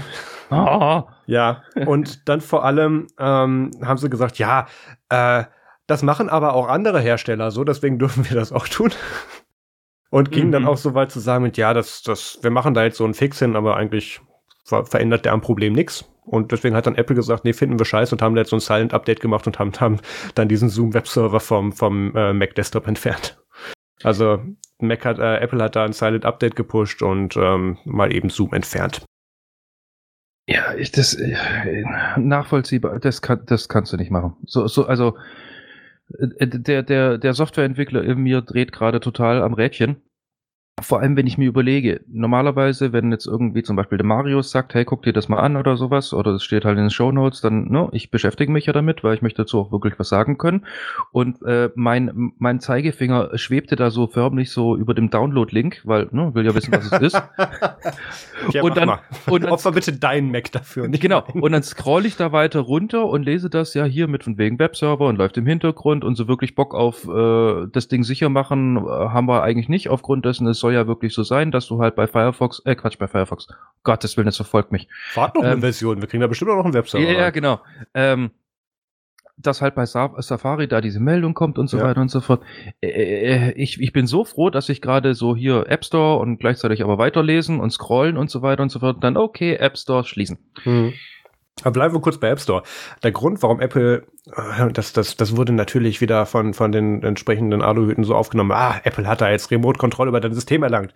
Ähm, Jein. Was sie gemacht haben, ist, sie haben ihre Store Policies enforced, die genau sagen, oder die sagen, dass halt so was wie einen lokalen Webserver installieren, damit man die äh, plattformeigenen ähm, Abgrenzungen und, und Usability Features umgeht, mal eben so nicht drin ist und deswegen haben sie verstoßen dagegen. Und ähm, haben schlichtweg ein Update gepusht, die sagen hier folgender Ordner weg. Im Programmverzeichnis. Und, ja. ähm, und bevor jetzt gleich die Entwickler ja. steil gehen, ja, es ist erlaubt, lokalen Webserver zu betreiben, habe ich ja auch laufen. Dann musst das du das aber erstens deklarieren und zweitens so ein bisschen anders machen, weil das war echt eine Scheißlösung. Nein, nein ich meine jetzt tatsächlich Entwickler. Also ihr habt damit kein Problem, irgendwie ein XAMPP in dem Fall irgendwie zum Laufen nee, zu bekommen klar, oder sonst Entwickler irgendwas. das immer. Es geht darum, wenn es in Store soll. Genau, wenn es über den Store kam, dann ist es nicht erlaubt. Genau. Und ähm, das ist, also das, die Reaktion, die, die tat mir sehr weh von denen, also nach Motto, ja, eingestehen, ja, okay, ähm, wir, das, das ist ja, das ist ja nur zwei Pressreleases entfernt. Das hast du im Drucktext eigentlich von jeder PR-Agentur irgendwo vorgesehen schon, wo es steht, ja, wir unterstützen Apple in ihrer, was weiß ich, ewigen Suche nach dem Licht und sagen, ja, Safari ist gut, wenn da zweimal nach der Webcam fragt und, und wir folgen uns jetzt dieser Sache und das war nur ein Feature, was nie hätte rausgehen sollen. Äh, nee, stellen sich hin und sagen, nee, andere machen das auch so. Und dann guckst du hin, ja, WebEx macht das nicht so, äh, Skype for Web macht das nicht so, ja. Ähm, ist dann halt Kacke. Jitsi, also selbst die Open Sourceler, sag ich mal, ja. Selbst und da wünschte ich manchmal, sie würden es lokal machen. Aber, ja, ja, aber selbst ja. die Open Sourceler machen es nett. Die, naja. die sowieso nicht über den Store kommen. Aber selbst die sagen, nö, hier, Apple möchte über den Safari die und die Enforcement haben für ihre Security, alles klar, wir basteln da nichts drum rum. Wir möchten, dass der User ganz genau sieht, hey, jetzt geht's dann an eine Kamera und an ein Mikrofon, ja, nein, vielleicht bitte anhaken. Und da, da reden wir vor allem noch nicht über den Teil. Also das ist ja, das ist ja so lange legitim, bis es knallt, das sowas zu tun. Aber dann eben das Ding offensichtlich so nicht abzu oder gar nicht abzusichern, dass du dir einen Fünfliner oder sowas auf einer Website in HTML und PHP einbetten kannst und dann geht beim den, der da drauf geht und hat mit dem Ding drauf, die Webcam an wie ist das denn bitte gedacht? Das muss ja so generisch sein. Also ich meine, ich verstehe sehr gut, so, so ist natürlich die Login-Seite, wenn du diesen Zoom-Link anklickst, da, da, da kommt das natürlich her. Aber da ist ja offensichtlich kein Hash drin, da ist ja offensichtlich nichts Session-basiertes drin. Wie scheiße kann man sein? Ja, das ist so eine super einfache äh, Injection-anfällige, was ich was, Parser-Geschichte. Ich meine, sie haben es ja Prinzip, Im Prinzip sagt hier, ich bin Testkey, mach die Kamera an. Äh, genau, be beziehungsweise, also ich habe ein bisschen weiter recherchiert, aber ähm, da war ja auch die Aussage in dem Artikel von wegen, naja, du kannst ja dann einfach bloß das Ding äh, zweckentfremden als DDoS-Box. Klar. Ähm, so wie ich das gesehen habe, äh, lassen die, damit sie ihren eigenen Webserver updaten können. Ja, weil kannst ja nicht über den Store nochmal updaten, weil ist ja dann da, läuft und ist sozusagen Moving Target, lassen sie halt auch zu, dass du halt geupdateten Code sozusagen in deinen Webserver einschleusen kannst, um, was weiß ich, neue Features, Bugfixes, was weiß ich, bessere Latenzen, bla, zu machen. Ja gut, dass ich dann generell einfach bloß alles da reinballern kann, das ist ja dann wohl auch klar, oder? Mal ist es umgekippt. Ach nee, ich habe gerade nebenher getippt. Ich vergesse mal, dass das meine Mute-Taste ist. Entschuldigung. Ähm, ich ich finde das sehr frustrierend. Weil das, das muss doch durch irgendeinen QA mal durchgegangen sein. Mir ist es tatsächlich schleierhaft, wie sie es so in den Store bekommen haben. Das muss ja mit irgendeinem Update danach gekommen sein. Das war bestimmt nicht beim initialen äh, Code-Review dabei, weil du musst da ja wirklich auch sowohl für den iOS äh, App Store als auch für den macOS Store ist ja ein manuell Code-Review. Ja, gut, aber QA, ganz ehrlich, das ist so, mittlerweile, durch, ja, ja. das ist für mich mittlerweile schon gar keine Entschuldigung mehr. Wir erinnern uns schlicht und ergreifend an Äh, HP oder Lenovo? Ich glaube Lenovo war es, die es geschafft haben, äh, die es geschafft haben, in ihrem Soundkartentreiber so. ähm, einen Keylogger aktiviert zu haben. Und sie kommt. Äh, Superfish war's. Superfish, genau. Und die ganze Welt ist halt irgendwie steil gegangen, von wegen, wieso ist da ein, cool, äh, ähm, ein Keylogger im, im, im Soundkartentreiber drin? Na, also meine, meine Theorie ist ganz einfach. Wir haben verschiedene Tastaturlayouts. Diese Multimedia-Tasten sind schlicht und ergreifend von Land zu Land komplett verschieden. Ja? Wie die, also diese X-Media-Keys und so weiter und so fort, und damit ich dann alle abfange und meine spezielle Software wiederum, also meine UI hauptsächlich, darauf dann wirklich reagieren kann und somit irgendwo reflektiert, was im Treiber selber irgendwo gesteuert wird, ja, mache ich halt einen Keylogger, pack den halt irgendwie während der Entwicklung rein, sämtliche Tastaturen irgendwie ran, lass da irgendwie Leute drauf rumtippen, schneid das mit, hab dann somit meine ganzen Key-Events, kann darauf reagieren, ups, vergessen. Ja, das ist die einzigste Erklärung, die ich dafür habe. Aber QA. Dann, kauf, ne? dann kaufst du noch auf Amazon, weil du eingeloggt bist, so ein Logitech Unifying Ding und dann ist eigentlich gut. ähm, so also, Art, ja. Ja. Äh, ja, das war unschön. Aber bleiben wir von, bleiben wir bei App und, und äh, bei App und Mac, genau, bei Mac und Apple. Ähm, Apple hat das MacBook Air aktualisiert äh, und das MacBook Pro im Eint äh, das als Einstiegsmodell von MacBook Pro auch. Ähm, ich muss noch mal kurz nachfragen. Ja, wir haben doch aktuell das aktuellste MacBook Pro 15 Zoll, ne? Wir haben da kam kein neueres raus. Äh, nee, also nicht in den letzten vier Wochen. Okay, weil, weil früher war es immer so, da, da haben die das dann Early 2018 oder was auch immer benannt oder Mid oder August oder das. Und jetzt bei uns steht halt nur 2019, deswegen irritiert mich das ein bisschen. Jedenfalls gibt es jetzt in dem MacBook Air auch das äh, heißgeliebte oder gehasste, das kommt auch an, was, was für eine Person ihr seid, äh, True Tone Display mit dazu und äh, die Function Bar wurde von einer Touchbar abgelöst. Ähm, wir hatten es ja gerade diese Woche auch in der Nutzung Telegram-Gruppe so von äh, Leuten, die Touchbars nicht benutzen, aber meinten sich darüber beschweren zu müssen. Und ähm, ich kann nur für mich reden, aber ich habe mit meiner Touchbar eigentlich noch kein einziges Problem gehabt. Die ist nicht eingefroren, die reagiert, wie ich es haben will. Da sind keine Keys ausgekraut. Ich weiß nicht, wie es bei dir ist. Ich liebe dieses Ding. Ich ja. liebe dieses Ding. Alleine, ich habe äh, mir jetzt tatsächlich auch mal die Zeit genommen, meine ganzen Fotos und tralala mal zusammenzusuchen von verschiedensten Speichermedien, um die dann halt einfach mal in einer Collection zu haben, die ja. ich dann endlich mal anfangen kann, in Alben und was weiß ich, was zu sortieren und zu stopfen und so was weiß ich. Und alleine schon irgendwo äh, da dann die Touchbar zu benutzen, um einfach schnell durch verschiedene Timeline, äh, Timeline äh, rum zu scrollen oder irgendwie äh, verschiedene kleine, schnelle Effekte, was dieses Fotoding ja schon selber kann, also diese Fotomanagement-Software von Apple. Ja, äh, wir sind ja jetzt noch nicht irgendwo hier bei Photoshop oder GIMP oder wie sie alle heißen, sondern wirklich dieses Ding kann ja auch schon einige, sag ich mal, Standard-Easy-Korrekturen mhm. ähm, einfach durchführen und die sind auch echt okay. Und äh, ich bin kein Profi, was das angeht. Bei mir sind sowieso bloß irgendwelche Ur Urlaubsschnappschüsse mit äh, Schnappschüsse mit viel zu schlechten Handys. Deswegen, aber wenn ich es einfach bloß ein bisschen heller hab äh, oder haben möchte oder ein bisschen mehr äh, Saturation oder sonst irgendwas, dann ist das halt einfach klasse, wenn du dann halt einen Editor aufmachen kannst und so ein paar Basissachen halt einfach schon an der Touchbar hast. Genauso Smileys. Hätte ich niemals gedacht. Bei mir war es so, dieses most pointless Feature ist diese Smiley Bar. ja. Mittlerweile finde ich das super angenehm, wenn ich tatsächlich mal einen anderen Smiley irgendwo haben möchte, nicht irgendwie in Telegram oder suchst dir bitte aus, unten drauf zu klicken in diese Auswahl und dann habe ich da und kann scrollen oder sowas, sondern ich wische einfach schön zweimal nach links, drück drauf, zack, danke, langt mir.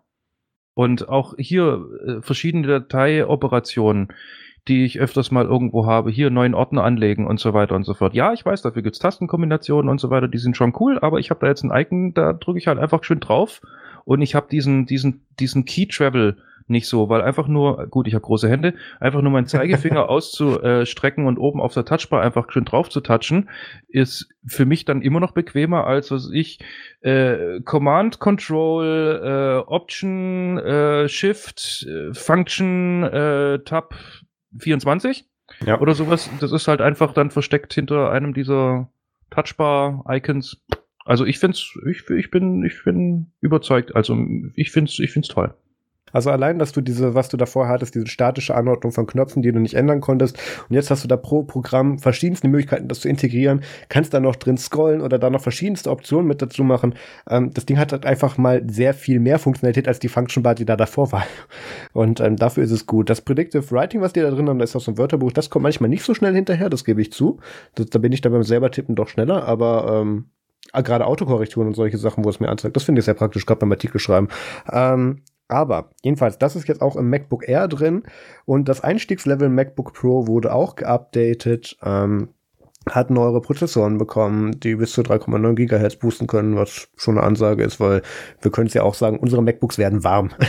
Oh, ja. die, die halten im Winter das so, ja, ist jetzt nicht ganz Raspberry Pi 4, aber die halten gut warm. Ähm, und das ist dann bei den Einstiegs-MacBooks, wo man ja auch sagt, ha, so Luftzirkulation, gar nicht mal so geil, dann auch nicht so gut, aber anscheinend hat, haben sie gedacht, ah, unsere Kunden mögen minimale Updates, dass man da einen neuen Prozessor reintun. Und ähm, was ich aber die viel interessantere News finde, ist das, was sie mit den Updates von dem MacBook Air und MacBook Pro dann im Hintergrund rausgeschmissen haben. Nämlich endlich das 2000 9er bzw. Original 2015, 16, 17er MacBook Air, Non-Retina MacBook Air ist endlich aus dem Store raus. Das haben die ja immer noch, obwohl das Neuere schon da war, denn er für, für irgendwie 1000 irgendwas immer noch auf der Seite gehabt. Das ist ja das, das ich vor dem Mac Pro hatte womit ich auch super happy war, aber das ist halt, du siehst einfach, dass da so ein halbes Jahrzehnt dazwischen liegt an Entwicklung. Ja, irgendwie Design. hatte ich bei der Webseite sowieso zwischenzeitlich mal so ein bisschen das Gefühl, da hat einfach jemand die Aufgabe bekommen, hey, äh, optimier das mal, schmeiß den ganzen anderen Kram raus oder sowas, weil unsere Läden sind eh schon leer und der Mitarbeiter hat einfach gesagt, nö, nö, 18 Uhr Feierabend. also so drin ist noch. Und die genau, Leute haben es ja immer noch morgen. gekauft. Ja, die Leute haben es ja vor allem immer noch gekauft, inklusive mir. Das, das ist auch, und ich habe noch keine, ich habe noch keine guten Benchmarks, was das Battery Life von dem neuen MacBook Pro, was wir haben, äh, was wir beide haben, betrifft, weil so lange war ich mit dem Ding noch nicht unterwegs. Das werde ich dann, wenn ich dann äh, nächste Woche in die Slowakei fahre, ausführlich ausprobieren können. Aber ähm, das war halt bisher immer der Battery King. Und was eben noch dazu gekommen ist, also endlich ist das, das Non-Retina MacBook Air draußen. Ähm, und by the way, jetzt auch noch für zwei Tage, wenn ihr das hört auf Ebay, ist mein altes noch zu erwerben. Ich packe noch einen Link in die Description. Nein. Ähm, was noch rausgeflogen ist, ist das endlich das 12-Inch MacBook. Mit ohne Zusätze. Das ist einfach das 12 Zoll MacBook, ähm, das, wo sie zuallererst, als das rauskam, diese Butterfly-Tastatur eingeführt haben, wo sie gesagt haben, hey, Kopfhöreranschluss und USB-Buchse reicht. Mehr kommt da nicht ran. Wie du willst laden und gleichzeitig einen USB-Stick drin haben. Nee, nee, nee, da brauchst du einen Adapter für. Dieses Gerät. Das MacBook Adorable was ja, ich, ich habe es auch schon vor ein paar Folgen angesprochen, was ja von einigen äh, Bloggern, mit denen ich befreundet bin, ein heißgeliebtes Gerät ist. Ganz einfach, weil es eine geile Schreibmaschine ist. Ähm, komplett passiv gekühlt, es macht keinen Lärm, es stinkt nicht, es liegt nicht rum, es ist, es ist super leicht vor allem. Ähm, und das wäre, ich habe auch mit dem Gedanken gespielt, bevor ich mich dazu breitgeschlagen habe, ja doch, wir nehmen doch alles mit so, so ein scharf und ganz teuer und die maximale Konfiguration bei den neuen MacBook Pros. Ich habe auch kurzzeitig gedacht, kaufst du dir einfach so ein 12er MacBook, weil mehr als Artikel schreiben machst du ja auch nicht. Und dann ist mir aufgefallen, nee, wenn du das Gerät hast, machst du sehr wohl wieder andere Sachen. Ähm, ja, ich, ich weiß nicht, hatte das MacBook Pro, äh, das, das 12-Inch MacBook äh, für dich jemals einen Reiz?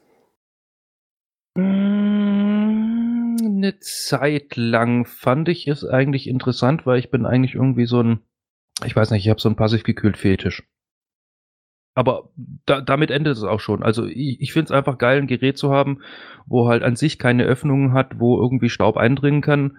Ähm, du hast halt dadurch einfach unter der Voraussetzung, sie kriegen natürlich die Abwärme trotzdem gescheit weg, ja, ähm, hast du halt einfach äh, ein Gerät, was dir nicht einstauben kann und somit geht dir halt auch kein Lüfter durch oder du musst den irgendwie tauschen oder was weiß ich, einmal, einmal alle zwei Jahre, oh Gott, also wenn es gut designt ist, ansonsten einmal im Jahr aufschrauben und aussaugen und so weiter und so fort. Also das finde ich halt schon geil. Vor allem, ich bin halt so ein, so ein Typ, ich, ich, ich hatte relativ früh Laptops, ja. Ja. Und ich habe relativ früh mit diesen Laptops dann auch die Erfahrung gemacht, dass wenn du die halt einfach bloß ins Bett mitnimmst oder auf die Couch stellst oder sonst irgendwas, ja, dann sind es halt wirklich ziemlich effektive Staubsauger. Ja. Und ähm, meine Großeltern hatten, oder Großeltern jetzt in dem Fall noch, hatten noch, äh, hat Teppichböden zu Hause und alles so mit, da, da riecht die Luft schon ein bisschen älter. Ja, und ja, ja. Ähm, da, da gehe ich, geh ich erstens nicht mehr mit schwarzen Anzughosen hin, äh, sondern zweitens auch nicht mehr mit dem Laptop, weil dann nimmst halt die halbe Wohnung mit. Ja, richtig. Und ganz genau für sowas finde ich halt das Ding schon irgendwo cool. Ja. Und mir ist es jetzt auch wurscht, ob das jetzt ein Apple ist oder sonst irgendwas. Ich habe damit schon, also geliebäugelt, auch schon mit äh, hier diesem äh, HP Envy ähm, Lite und auch mit diesem, oh Gott, wie heißt der, Lenovo Yoga 900, das war auch so ein, so, so ein komplett passiv gekühltes Teil. Mhm. Schon geil, das wäre halt eigentlich schon ah, endlich mal was, wo du halt wirklich aufs Bett schmeißen kannst, kannst dein YouTube gucken und es ist dir einfach egal. Und du hast nicht die ganze Zeit dieses, okay, an der Stelle ist dann morgen kein Staub mehr, weil aufgrund dessen, den habe ich im Laptop. Genau. Ähm, dafür ist schon cool. Aber äh, mittlerweile denke ich mir dann halt auch, gut, okay, dann hast du das Gerät für ins Bett nehmen oder auf die Couch packen. Dann hast du noch irgendwie einen Laptop, mit dem du dann arbeitest. Dann hast du vielleicht noch irgendwie, weil vom Formfaktor her willst du ja nachts auch vielleicht lesen. Das machst du halt mit dem kleinen Ding dann auch wieder nett. Deswegen besorgst du halt vielleicht irgendwie, ja, ich 12 weiß nicht. 12 Zoll iPad Pro. Ja, aber besorgst du halt irgendwo ein iPad oder ja. was auch immer, irgendein Android oder sowas. Ich leg mich da ja nicht fest. Ich bin ja agnostisch, was das angeht. Ja, äh, dann hast du halt wieder 800 Millionen Geräte. Und äh, gut, wenn ich jetzt schon irgendwie mir ein Gerät zulege, mit dem ich dann halt auch lesen können will, ja gut, dann habe ich aber keine Existenzbegründung mehr für ein 12 Zoll MacBook passiv gekühlt. Oder ähm, äh, Lenovo Yoga 900 oder HP Envy Lite oder pf, Acer hat bestimmt auch irgendwas. Naja, der ganz entscheidende Teil war ja auch bei dem MacBook Adorable, dass es eben als ultra portabel, ich, meine, ich finde es witzig, einen Laptop als was anderes zu bewerben, eben beworben wurde und ähm, eben super lange Akkulaufzeit, weil da, da, bewegt sich nicht viel drin. Das Display wurde nicht so hell. Das, das fuhr schon Retina, aber war ja gedimmt. Ähm, der Apfel hat nicht mehr geleuchtet, die Tastatur war scheiße, also da hast du auch keinen Strom mit verloren. Nee, also das war immer so als dieses ultraportable angekündigt und dann haben sie ja 2017 das MacBook Air erneuert. War das 2017? Ich, ich weiß es nicht. Ich habe aber mal eine Frage ja. zu dem leuchtenden Apfel. Ja. War der extra angesteuert? Ich hatte das immer so verstanden, dass das einfach. Immer über Displayhelligkeit. Ja, eben. Aber dann ist es doch wurscht egal, ob das Ding leuchtet. Äh, also. Nee, ich sag ja, da war der in dem, das war einer der ersten, wo er dann aus Metall war, wo dann, wo er Ach gar so, nicht mehr geleuchtet so hat. Du's? Okay. Genau. Okay. Genau. Ähm, sagt er und ist nicht sicher, ob es der erste war. Aber es müsste doch, das war genau, mit dem kam ja auch die dann 2016 raus. Ähm, was wollte ich sagen? Genau. Das war ja eigentlich damals dann ich glaube, der, der das MacBook Adorable kam ja 2016 raus und also so, cool, was ist das? Endlich was, endlich ein kleines Upgrade fürs alte MacBook Air so gefühlt. Und dann haben sie halt 2017 müsste es, nein, es war 2018, ich weiß noch, ich habe noch im alten Job drüber geredet, 2018 ähm, das neue MacBook Air raus. Und da haben sich alle so gefragt, cool, dann kann das 12-Inch MacBook jetzt ja eigentlich endlich weg, weil es gibt echt jetzt keine äh, Daseinsberechtigung für das Teil mehr und das hat jetzt wohl auch endlich Apple eingesehen. Weil das, die, das Air hat so ein bisschen ein Problem vom Image. Das MacBook Air ist ja der meist nachgebaute Laptop der Welt. Alle Laptops sollen aussehen wie die Original MacBook Airs. Was ich jetzt persönlich nicht verkehrt finde, aber es zeigt, dass sie da vom Design her so ganz gut vorne mit, mit dabei waren und dass das hier auch sehr gut adaptiert wurde. Aber vor allem auch war es so, das MacBook Air hat sich damals, dass es auch lange nicht so aktualisiert wurde und bevor es jetzt diesen großen Sprung ähm, nach den äh, nach den Non-Retina MacBook Pros gab, waren das einfach so die, die besseren Allrounder so gefühlt. Ähm, weil sie waren leichter, sie hatten die viel längere Akkulaufzeit und ähm, hatten auch noch einigermaßen Power, wenn du irgendwie noch eine Minute länger warten konntest oder so. Oder dann mal den Lüfter hochgeschraubt hast, solche Sachen. Und wenn man sich heute eben das MacBook Air, also in der, der aktualisierten Generation und eben dann auch das MacBook Pro daneben anguckt, dann, dann nimmst du das MacBook Pro. Weil das MacBook Air ist, wie es aktuell ist, einfach nur ein kleines bisschen, schle bisschen schlechteres Pro. Wo man sich auch fragt, das ist jetzt den Unterschied eigentlich nicht wert. Dann nimmst du doch für 200 Dollar oder was auch immer dann gleich das Bessere. Ja, richtig. Das war ja bei uns beiden auch die Überlegung, hey, eigentlich reicht uns ja ein Air. Ja. Und äh, wir, wir wollten die Tastatur. Ja, genau. Wir wollten halt einfach die neueste Vision der Tastatur und dann haben wir auch so ein bisschen durchkalkuliert, so von wegen, ja gut, eigentlich sparen wir uns damit dann auch doch wieder das Main Rig. Mhm. Ähm, Gerade gut du mit dem ganzen äh, Videobearbeitungskram und so weiter und so fort kommst damit ja dann sowieso zu Rande. Bei mir ist es halt gut, okay, ich muss halt ein paar verschiedene Emulatoren laufen lassen für meine Entwicklung und so weiter und so fort. Ähm, da hat dann das R schon, also gut, das, was ich getestet habe, war das 2017er Modell, also nicht unbedingt die Referenz. Ähm, hat da aber halt schon relativ schnell Peak erreicht, wo es dann gesagt hat, okay, ähm, wir beginnen dann halt tatsächlich mit etwas, was ich bei einem MacBook noch nie erlebt habe, und zwar mit einem ruckelnden Mauszeiger. Dann wissen wir tatsächlich mal, wie viele Interrupts da gerade angestoßen wurden von den ganzen Emulatoren und vom System selber für Speichermanagement. Also ähm, deswegen habe ich gesagt, gut, okay, und das ist jetzt dann halt das, was ich einsetze für eins der größten Projekte, die ich habe. Also es wäre definitiv nichts, wo ich irgendwie sage, okay, der hat die ganze Zeit diese Last, aber wenn ich halt dieses große Projekt pflegen möchte, da brauche ich halt dieses, äh, dieses Setup. Und da macht dann halt der R schon nicht mehr mit. Und deswegen habe ich beschlossen, okay, es wird dann halt bei mir auch die etwas größere Variante in dem Fall. Ähm, genau.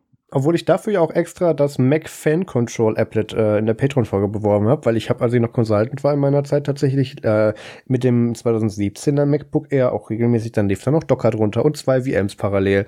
Ähm, und das ging. Ja, ich habe das auch getestet. Ich habe ja, ne, ich habe ja mhm. Nerdzoom extra gehört. Ja, ist gut.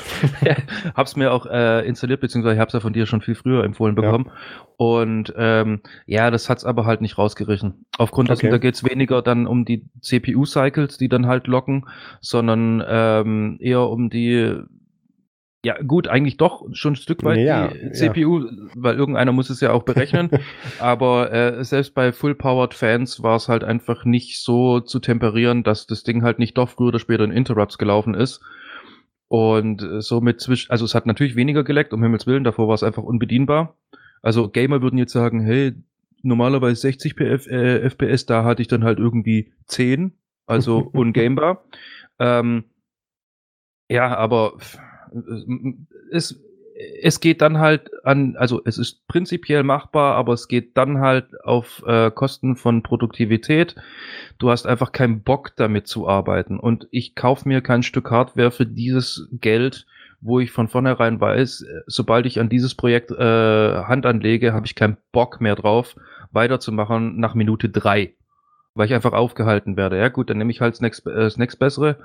Ähm, und äh, schmeiß halt ein bisschen mehr Geld hin, aber weiß ganz genau, okay, wenn ich es darauf zum Laufen lasse, äh, darauf laufen lasse, dann kann ich ja noch fünf andere Sachen nebenher starten und tut einfach. Da müssen es bei dir aber sehr IO-intensive Tasks gewesen sein, weil das Gefühl hatte ich mit dem alten eher nie. Ja, absolut. Ähm, da war ziemlich viel mit Data Mining am Laufen und so okay. weiter und so fort und ähm, keine Chance. Gut, es kommt noch dazu, ähm, Spinning Rust war es zwar nett, aber ziemlich alte SSD äh, im Vergleich zu dem, was halt jetzt als Power irgendwie ähm, rein und rausgehen kann. Ähm, ich hätte es irgendwie bestimmt tweaken können, aber dazu hatte ich auch nicht die Zeit. Aber gut, im Endeffekt, ich bin jetzt top zufrieden mit meinem Stück Hardware, das ich da habe. Ähm, es läuft, ich kann meine Software entwickeln, ich kann Sys-Admin sein, ähm, ich kann podcasten offensichtlich. Deswegen, I'm happy. Ja. Na gut, jedenfalls das MacBook Air, äh, das MacBook Air, das 12-Inch MacBook kann dann endlich weg. Weißt du, wer noch ein CPU-Update bekommen hat? Ähm, ich habe was gelesen in unserem Doc. Ich merke, es macht voll keinen Sinn, dir rhetorische Fragen zu unserem Themeninhalt zu stellen. Wir gucken ins gleiche Doc. Ähm, die Nintendo Switch. Ähm, hat unter anderem auch ein, ein die kriegt so ein allgemeines Silent Update, weil die neueren Revisionen der Nintendo Switch, also die ganz normale, die wir schon kennen, die auch schon seit äh, Jahren draußen ist, bekommt jetzt eine etwas stärkere CPU. Und ich kann tatsächlich bestätigen, dass es auch so bei hier äh, Stardew Valley ab und zu auch mal ruckelt und ähm, und das Ding schon recht warm wird. Von daher ist es ganz gut, dass sie da einen neueren Chipset drauf geknallt haben. Das war aber eigentlich so die Nebennews, weil das, was eigentlich am wichtigsten ist, worüber ich auch sehr gerne reden wollte, diese Folge, ist die Nintendo Switch Lite die im Prinzip eine kleinere ähm, Nintendo Switch ist. Es wurde ja auch schon gemunkelt, dass so eine Switch Mini kommen soll. Das ist dann jetzt offensichtlich diese Lite. Da war ja schon was geleakt. Das haben wir, ich glaube, das ist rausgeflogen in der Themenauswahl vor ein paar Wochen. Jedenfalls, da gab es schon länger Gerüchte zu und jetzt kam die endlich raus. Und jetzt eben dann auch der, der Schocker für äh, 199 Dollar. Dann ist es dann irgendwie 239,99 dann bei Amazon. Und also Euro dann für uns. Und die hat so ein paar Abstriche, die ich aber alle gar nicht schlimm finde. Also wir fangen mal an. Die hat jetzt nicht diese beiden Joy-Cons, die du abnehmen kannst, sondern das ist halt ein Guss, das Gerät. Es sieht im Prinzip aus wie eine Mischung aus einem Game Boy und aus einem 3DS, der untere Teil davon. Also mich erinnert er so ein bisschen an den Sega Game Gear. Ja, so alt bin ich nicht. Ich habe keine Ahnung, wie der aussieht. Oder war es der Sega Game Gear? Äh, rede weiter, ich google schon Sega okay. Game Gear. Ähm, da ist jetzt dann endlich ein richtiges D-Pad dran und nicht diese komischen vier direktionalen Knöpfe. Ähm, die, die ziemlich kacke sind auch. Die auch, die, wenn, wenn die halt so ein bisschen mitklimpern, wenn du das Ding drückst, dann weiß eigentlich, der Knopf ist nicht gut. Ähm, das Ding ist allgemein natürlich kleiner. Es hat keinen Kickstand mehr und du kannst es nicht an einem Fernseher betreiben und da kommen wir auch gleich noch genauer zu, aber vor allem, also zumindest sagen sie das, ich bin mir sicher, dass irgendwer diesen wahrscheinlich non-konformen USB-C-Port demnächst aufbauen wird und dann geht da auch Video durch.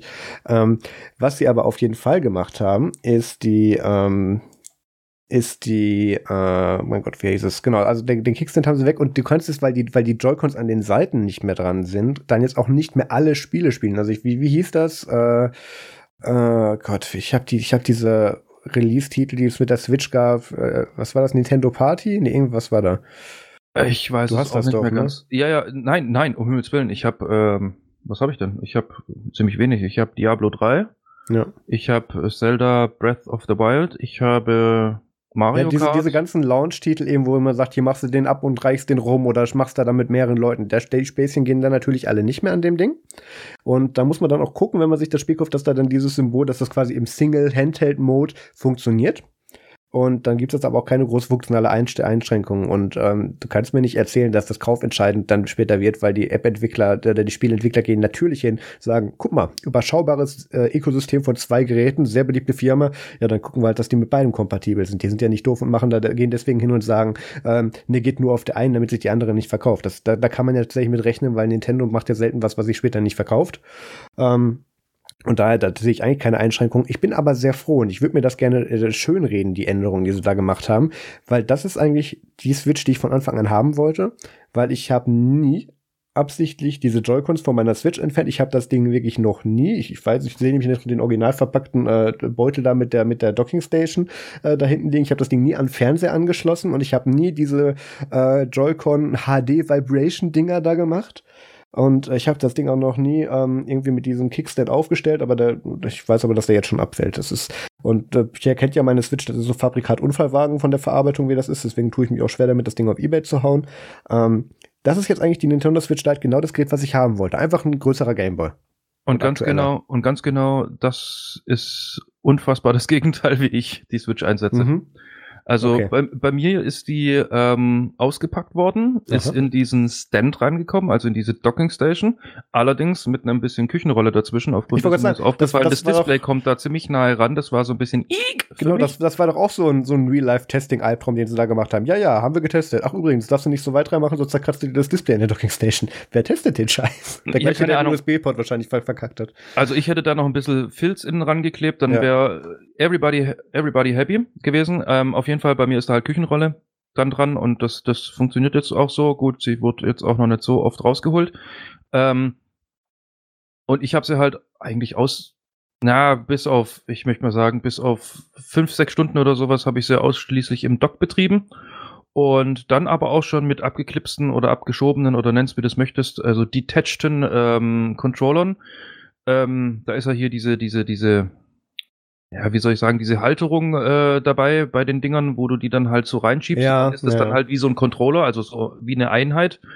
Ähm, das habe ich und dann habe ich auch noch einen Pro-Controller dazu geholt. Ähm, ja, der also, Pro-Controller soll ja gut sein. Natürlich der ist ja richtig gut. Ecken. Der ist der, richtig, richtig dass gut. Dass der genauso der richtig, so nach dem Nintendo GameCube-Controller war ja der letzte gute Controller in meinen Augen. Ja, richtig. Ähm, also der hat sehr, sehr hohes ja. Niveau. Also der ist wirklich gut. Also Druckpunkte passen, der, der wird nicht unbequem mit der Zeit. Es ist nicht irgendwie so ein, äh, ich nenne sie immer gerne so äh, Schwitze-Dinger. Also du, es gibt ja manche, manche Controller, wenn du die in die Hand nimmst, das dauert halt ganz genau zweieinhalb Minuten, dann glitschen die dir schon fast wieder aus der Hand, weil du unfassbar anfängst zu schwitzen, weil die halt nicht geriffelt sind, sondern einfach ja. hier Klavierlack und wir sehen toll aus, aber halt äh, haptisch Albtraum. Ähm, Nee, also dieses, das ist so mein Setup und ähm, ich bin, was das angeht, super zufrieden mit dem Ding. Ähm, viel genutzt. Ich habe jetzt sogar auch tatsächlich wieder angefangen, äh, Breath of the Wild zu spielen und zwar von vorn, so wie ich es bei der E3-Folge ja ähm, angekündigt habe. Ähm, jetzt habe ich mich auch mal auf die Story eingelassen und finde sie echt cool. Marius ist umgekippt, das ist klar. Aufgrund nee, dessen, der kommt in dieses Spiel einfach nicht rein und das ist absolut okay. Ähm, ich habe jetzt gerade noch mal meine Switch in die Hand genommen, um, um mich auch noch mal selber zu vergewissern, dass ich mir einreden möchte, dass Nintendo es mir gerade recht machen will. Und oh scheiße, gehen wir vielleicht nicht ins Spiel dafür. Ähm, und ja, let's let's Pokémon, äh, Let's Go Pikachu ist immer noch an. Ähm, ich finde das Ding unheimlich unergonomisch. Das, da, das da geht schon mal mit los. Ich, das, selber, das Gerät selber finde ich auch super in, äh, unergonomisch, deswegen habe ich mich, äh, wie gesagt, ich hatte äh, fünf Stunden, äh, in etwa fünf Stunden Spielzeit außerhalb des Docks und dann habe ich mhm. irgendwann gesagt, okay, ich habe große Hände, wie heute ja schon mehrfach angesprochen wurde. äh, was kompensieren heute? Ja. Es funktioniert für mich nicht. Es ist mir zu flimsy. Ja, das auf jeden Fall. Und dann kommt noch dazu, dass es auch in diesem von dir besagten Einschubding da, dieses Plastikteil, wo man sie noch an Seiten dranhängen kann, dadurch wird das nicht besser, dadurch sind die immer noch scheiße von der Tastenanordnung auch. Und vor allem geht's auch noch so weit, ich finde das super. Ich, ich, ich finde das Ding super schwer. Das ist wirklich unangenehm. Ich kann da, ich kann da nicht, wenn ich irgendwie beide Arme auf der Lehne habe oder so, da, da will ich, leg das Ding nach ein paar Minuten aus der Hand. Das ist mir zu schwer und das ist mir zu unheimlich, weil das eben zu weit auseinander geht. Und ähm, ich habe es mal ungefähr umgerechnet, wenn man jetzt im Prinzip die beiden Controller an der Seite abmacht und nur noch die Display-Einheit dann in der Hand hat, und ähm, die quasi so in beiden Händen hält. Das ist dann, wenn du es noch ein bisschen flacher machst oder beziehungsweise äh, äh, kürzer in dem Fall, nicht länger, ähm, hast du dann da im Prinzip dann die Switch Lite. Und das ist eigentlich der Formfaktor, den ich haben will. Das ist der Game Boy und der soll sich dann, der kriegt dann ja auch endlich sein D-Pad wieder. Also da bin ich sehr happy drüber und ich hoffe auch, dass das Ding dann, äh, was haben sie gesagt, Oktober, glaube ich, 22. Oktober. Ähm, ne, gar nicht wahr, 20. September 20. September, was genau. Hab ich denn am, was habe ich denn im Oktober? Ach nee, das ist ein Event. äh, ja, kommt das raus? Ich habe es vorbestellt. Ja, eben, am, 8., am 8. November kommt die äh, Pokémon Edition raus. Stimmt, stimmt, stimmt, stimmt. Genau, es gibt auch, äh, ja, die, die gibt es in, in drei sehr unsexy Farben, nämlich, nämlich Türkis, Rentnergrau und Pissgelb. Und äh, das, ich weiß nicht, hätten die da nicht noch irgendwie noch was Schönes dazwischen machen können? Ich werde mir dann wahrscheinlich die Türkise holen, weil ich die beiden anderen noch schrecklicher finde. Obwohl ich da davon ausgehe, ich mache es anders. Ich hole mir die graue und ich weiß genau, dass es das D-Brand äh, noch vor Release dann die Specs hat und da dann irgendwelche Custom Skins für anbieten wird und dann mache ich die einfach da drauf. Ja gut, äh, Nintendo ist ein japanischer Hersteller. Ähm, die zielen ganz klar darauf ab, dass ihre Case-Industrie da total happy ja, wird. So ist die ja vorher schon geleakt worden, als, als dass sie noch Mini hieß. Ja, also da, da hole ich mir dann wahrscheinlich doch die graue. Wir werden sie reviewen. Ich habe sie vorbestellt, als das noch bei Amazon ging. Die haben es tatsächlich auch abgebucht. Also und jetzt ist das Angebot mittlerweile wieder draußen. Ich bin gespannt, ob ich was kriege oder ob das dann wieder so ein Mediamarkt-Erlebnis wird. Mhm. Ähm, ich darf dann ewig nachfragen und irgendwann, wenn ich das Geld wieder haben will, kommt dann, ah ja, wir haben es losgeschickt, Herr Quabeck. Ähm, ja, ich freue mich sehr auf diese Konsole. Die hat dann auch tatsächlich, da, also es gibt da keine äh, Performance-Abstriche, im Gegenteil, die kriegt den gleichen neuen Prozessor, das ist ja ein, ist ja ein Tegra-Chip, also ein, ein deswegen wird der so warm, wenn ich drüber nachdenke, äh, ein Tegra-Chip und ähm, das Display ist auch tatsächlich, äh, was, Full HD oder, 7, oder 27p? Das ist 27p und es genau. ist halt ein bisschen aber das, kleiner. Aber das bisschen das kleiner ist, sieht es quasi noch besser aus, was du da genau. später hast von. Obwohl genau. das, das Display an sich sieht ja nicht schlecht aus, aber das liegt auch daran, dass du da eh nur so Pixelbrat drauf hast. Ähm, ja, ich freue mich sehr darauf. Und ich, ich bin absolut gespannt, was du dazu zu sagen hast. Also für mich wäre ganz genau jetzt dieser Formfaktor oder beziehungsweise ja dieses, ja, Review, keine Ahnung, ähm, äh, nö. Also mich holt's ja jetzt wiederum gar nicht ab. Ich bin super froh, dass ich halt eben diese Konsole habe und aber auch sagen kann, was auch Teil meiner fünf Stunden war, ähm, okay, ich bin jetzt eigentlich mittlerweile schon zu müde, aber das will ich jetzt noch vollends schon machen und dann einfach ausdocken, schön die Dinger daran stöpseln und dann halt die dann halt ja, doch noch schön mit ins Bett nehmen und dann irgendwann mal fertig sein, ausmachen, weglegen. Das war schon ganz cool. Nee, also ich, ich will die auf jeden Fall wie ein Gameboy haben. Ich will, dass die stundenlang in der Hand halten können, ohne Sehenscheidenentzündung zu kriegen. Und ähm, bei mir kam ja auch noch dazu, bei mir kam halt auch noch dazu, äh, gerade Dani, äh, wie eingehend äh, schon mal erwähnt, ähm, wir, wir sind halt so Koop-Zocker. Mhm. Also wir treffen uns ab und zu mal und spielen eigentlich bloß Koop-Games. Und auf einem kleinen Bildschirm, wie die Switch ihn hat und dann den Stand ausklappen und dann Controller und Pro-Controller und dann Coop spielen. Nicht, dass wir es nicht getestet hätten, aber das kannst du einfach vergessen. Ja. Wenn es nicht Mario Kart ist, versuch's das gar nicht. Aufgrund dessen, die ganzen Shooter oder Diablo oder wie auch immer, die haben so einen hohen Detailgrad und somit dann auf diesem Bildschirm so kleine Elemente. Äh, ich möchte nicht auf der Couch sitzen und dann doch noch ein Opernglas brauchen. Deswegen war es für mich einfach ideal. Ich nehme halt meinen Fernseher, schließe den halt an. Äh, der hat eine absolut ausreichende Qualität. Der ist gerade mal äh, Full HD. Der hat keine irgendwie 4K und OLED und bla. Aber zum Zocken ist es genau das ideale Setup. Hm. Ja, ja, also gerade auch dieses Koop-Ding, ich habe gerade nochmal nachgedacht, ich habe das tatsächlich auch, äh, One-to-Switch haben wir, glaube ich, einmal gemacht. Ähm, das war, da waren wir noch bei Max und Io im Wohnzimmer und ich glaube, Jan und Jonas waren auch noch dabei und ähm, haben das dann da ausprobiert eben und das war auch für genau 20 Minuten lustig und dann hat uns das eigentlich alles recht gelangweilt. Also, das ist, das ist genau die Konsole, die ich eigentlich haben wollte. Ich wollte eigentlich nur einen besseren Gameboy und ich glaube, das ist der jetzt. Okay, ich bin gespannt auf deine Review. Ja, ich auch. Dann sind wir mit den Themen fertig und kommen zu den Events. Ich weise noch mal kurz darauf hin, ja, ich weise darauf hin, nicht im Sinne, dass ihr da noch hinkommen könnt, weil das haben sich genug Leute gemeldet. Wir haben sie mittlerweile ausgebucht. Aber das nächste Woche vom 18. bis 21.07. bin ich in der Slowakei beim Ubuntu Summer Camp Slowakia bei, im Co-Tech Cottage von unserem lieben ähm, Gastautor oder mittlerweile eigentlich ist der, eigentlich ist der schon Teammitglied, da müssen wir mal drüber reden. Ähm, der Michael Kotek lädt wieder ein und da gibt's dann wieder dann eine knappe Woche Rumnörden und selbstgebranntes, haben wir es, glaube ich, getauft in der Gruppe. Und da haben sich haben wir letzte Woche ja auch drauf aufgefordert, ähm, dass sich da noch Leute melden, weil wir müssen noch ein paar Betten füllen, die da sind, damit es einfach lohnt, diese, diese Boote, die die da auf dem Berg haben, auch mal kurz zu beheizen für ein paar Tage. Und da haben sich tatsächlich genug Leute gefunden. Von daher vielen Dank. Ich musste auch schon Absagen aussprechen, aber wir treffen uns dann alle in der Slowakei. Das wird ganz lustig. Ich werde natürlich auch von dort einen Podcast aufnehmen. Ich weiß, dass ich das letztes Jahr auch gesagt habe und dann habe ich da dieses Sündhaft Mischpult zweimal hin und her geschleppt, damit es dann dort kaputt war. Das werde ich dieses Mal nicht machen, sondern unser eingangs erwähntes Aufnahmeequipment dann jetzt auch dort dann erproben. Ähm, ich weiß noch nicht, wie ich es mache, äh, doch weiß ich wohl. Pierre gibt mir am Mittwoch sein Mikrofon und ich mache vor Ort Interviews, haben wir gesagt, ne? So war der Plan. Genau. Wir gehen ähm, nämlich mal wieder essen. Genau, ja, machen wir jede Woche. Und da jetzt, da, ich wollte gerade sagen, alternativ mache ich einfach dann von dort aus per Remote dann eine Session mit Pierre, aber es ist Quatsch, wenn ich sein Mikro dabei habe, wird dann nicht gehen. Ne, da muss ich mir was Witziges vor Ort einfallen lassen. Ähm, ich mache ein paar Interviews, vielleicht mache ich auch noch eine Solo-Folge da. Ich muss mal gucken, was ich da an Zeit habe. Und zur Not baue ich einfach bloß um und mache wieder das Superlux ran, dann sind wir auch wieder zu zweit. Genau, wir gucken mal. Aber das wird witzig. Ähm, es ist von daher wahrscheinlich nächsten Samstag leichte Verzögerung und event eventuelle Spuren von Restalkohol dann bei der Bearbeitung feststellbar. Wir müssen mal gucken. Aber das wird ganz witzig. Naja, dann kommen wir zum WTF der Woche.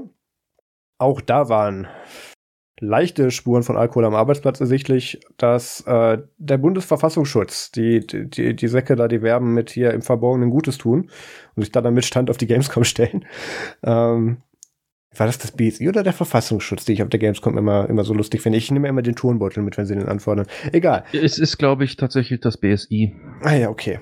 Ähm, also Verfassungsschutz kann ich mir schlicht und ergreifend nicht vorstellen, dass der auf der Gamescom ist. Ich glaube tatsächlich schon. Ich muss diesen Beutel nachher der ist, finden. Der ist, der ist doch immer auf warte mal, Oh, warte mal, die gibt's ja nicht mehr. okay. Ähm, während Marius Oh ich habe den Beutel gefunden. Das ist aber Während der Marius re renoviert, wollte ich gerade sagen. da ist hinten ein Plastikbeutel umgefallen. Äh, nee, ah, okay. das, ist, das ist leider der PayPal, nee, der PaySafe-Card, da ist immer noch Sachen drin. Oh, ich glaube, die Gummibärchen kann man schon wieder essen, die da drin sind. Egal. Ähm, ja. Das BS, äh, das BSI, das, das Bundesamt für Verfassungsschutz, ähm, sucht ja immer kompetent neue Leute. Ähm, also Leute, die man noch nicht kennt, ist ja seit neuestem das Einstellziel. Und da ist es sehr gut, wenn du dann dann Bewerber dann natürlich am, am Tag davor oder am Tag der, des Vorstellungsgesprächs oder sie wurden dann ja in ein Assessment Center eingeladen, dann nochmal so eine Wegbeschreibung und so ein, so ein Übersichtsplan vom Gelände schickst. Was nicht so gut ist, wenn du das nicht per BCC, sondern an alle, äh, was waren das, 100 Eingeladenen schickst. 140. 140 Eingeladenen dann schickst, ähm, die dann alle wissen, ach cool, du kommst auch und bilden dann so Fahrgemeinschaften und so. Ist jetzt gerade für den Verfassungsschutz nicht ganz so gut. Ja gut, aber spart dem äh, Inlandsgeheimdienst. ja. Es geht tatsächlich um den Inlandsgeheimdienst. Ja, spart natürlich äh, Kosten und somit uns Steuergelder. Also ja. ich finde das eigentlich echt gut. Deswegen heißt das ja Nachrichtendienst. Nein, ähm, die ähm, haben das dann anscheinend offensichtlich nutzen die Outlook, weil es wurde dann auch direkt dann natürlich eine Meldung nachgeschoben mit Personalgewinnung minus BFV möchte die Nachricht zurückrufen, was dann alle, die nicht mit Outlook, sondern mit einem IMAP-Account unterwegs waren, dann gesagt haben, nö. Und irgendeiner hat das vertwittert, so kam das, glaube ich, sogar raus. Und ähm, ja, das, das war der doppelte Fail. also ich hatte eine ähnliche Situation diese Woche. Es war ein Amazon-Händler, der Ach Gott, was war das? Das waren auch so Sportsonnen. Ja, das haben wir doch sogar reviewt. Das, das hat Duji bei uns reviewt. So Sportsonnenbrillen mit eingebauter Kamera. Mhm. Ähm, die wollt, der wollte die an Mann und hat gesagt, hey, hier, neuer Shop Deutschland und so, hier, du, du sein Technikblogging, ähm, mach mal einen Artikel drüber und ich schick dir das zu und ich dann so, nö, und ähm, hab mich dann gewundert, warum die E-Mail so lang geladen hat und warum plötzlich die, die Textleiste so klein und die Informationsleiste so groß war. Geh auf mehr Anzeigen und so hab dann da auch einige hundert Empfänger, die da auch mit dabei waren, dann im Klartext gesehen. Und es hat natürlich auch keine zwei Stunden gedauert, gedauert, bis dann irgendeiner von den Kollegen hingegangen ist und auf allen Antworten gedrückt hat. Und so ging das dann den ganzen Tag hin und her. War witzig. Ähm, auch, auch die, bitte melden Sie mich von diesem Flat-Up-Nachrichten, wird natürlich an alle gesendet und so. Es ist. War das denk, dann irgendwie auch so äh, im Header so hier Exklusiv-Interview? Oder quasi in der Review? Es, ja, es war so natürlich so informiert, hallo, ich generischer Text, du Blogger sein, du sehr berühmt und es, es war super schlecht geschrieben vor allem. Aber es sollte natürlich, es wurde, es, ich habe einen persönlichen Bezug, der, der ließ sich vermuten in dem Text, den man entziffern konnte und ähm, ja, ich, ich fand das ganz witzig. Ich mache morgens Twitter auf, gucke meine Timeline. Carsten hat's geschrieben, äh, Tektronik schreibt, äh, nicht Tektronik, wer ist da? Ähm, hier Tech mit Kev ähm, und, und guck in den E-Mail-Empfang, denke mir, ja, das, das ist der Thread, wo ich auch drin bin. Das, das war recht witzig. Ja gut, der, der Bundes, das Bundesamt für Verfassungsschutz hat das jetzt auch gemacht und ähm, nur so lernt man und ich finde es witzig, dass sie das jetzt dann auch extra an Externe outsourcen möchten, weil sie offensichtlich intern zu doof sind, E-Mails zu schreiben. Wo ist das BSI, wenn man sie mal braucht? Ganz genau. Ähm, ja, Fazit würde ich sagen, mit Delta Jet wäre das nicht passiert. Das ist richtig, da wäre einfach gar keine Nachricht angekommen. Gut. Ja, MFG Musikfilm Game Tipp. Pierre. Genau. Ähm, und zwar mein Musiktipp diesmal ist äh, UMC. Das kenne ich auch zur, zur, Abwechslung mal. Das kennst du tatsächlich? Ja, natürlich. Okay. Ähm, UMC ist ähm, mal wieder so ein Cover-Ding, was ich da natürlich wieder jetzt promoten möchte an der Stelle. Ähm, allerdings äh, diesmal nicht äh, international, sondern national. Das sind, ähm, beziehungsweise hauptsächlich ist es ein äh, deutscher ja. Multi-Instrumentalist. Ja. Der ähm, ja, es ist noch ein relativ kleiner Channel, aber die Qualität, die er da macht, die stimmt absolut. Ähm, der nimmt sich auch, so wie es Leo und äh, viele anderen, die ich jetzt bereits geplagt habe, irgendwo machen, ähm, nimmt er sich aktuelle Hits ähm, und auch gerne auch mal ältere, hier so Rolling Stones und so weiter und so fort, nimmt er sich einfach mal zur Hand und sagt, okay, ich mache daraus mal was mit harten Klängen. Und ähm, ja, qualitativ stimmt das alles. Ähm, Höre ich auch gerne mal während der Arbeitszeit ähm, rein und äh, nicke dann mit dem Kopf dazu. Also ähm, ja, ich, ich, ich, ich arbeite daran, es noch ein bisschen langsamer zu machen, weil irgendwie Schleudertraumagefahr. Ich wollte sagen, denk an deine Wirbel, das ist. Ja, ja, richtig. Ähm, ja, aber kann ich wirklich jedem ans Herz legen, ist echt coole Mucke, macht richtig Spaß und äh, ist zwischendrin auch wirklich was dabei, wo man einfach mal sagen kann, das höre ich einfach bloß, um jetzt gerade mal die Sau rauszulassen, wenn es mich gerade irgendwas frustet oder sowas. Super Ding. Ich habe hab gerade noch mal nachgeschaut, weil du meinst den, der heißt Tobias Derer, der das macht und ähm, der genau. macht eigentlich so, der, der macht eigentlich Studioarbeiten und, und macht, also der hat im Prinzip wie ich damals aus, aus dem Kinderzimmer ein großes Musikstudio gemacht und hat dann auch später mit Auftragsarbeiten gemacht. Und ich habe mal 2014 sogar mit ihm geschrieben, weil wir irgendwas, irgendein Collaboration-Ding machen wollten. Und dann hat, hat er es, glaube ich, nur abgemischt oder so. Ich weiß nicht, das ist so lange her.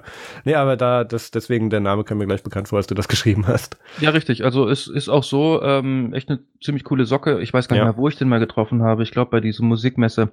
Äh, äh, wo ist die immer? Das kommt drauf an, wenn du die Musikmesse Frankfurt meinst. Ja, oder? genau, genau, Achso, genau. Ja. Aber die hat auch einen Namen. Wie heißt die? Sound, ist das Sound irgendwie World of Sound? Äh, die hat ganz viele Namen. Das kommt drauf an, wer die sponsert pro Jahr.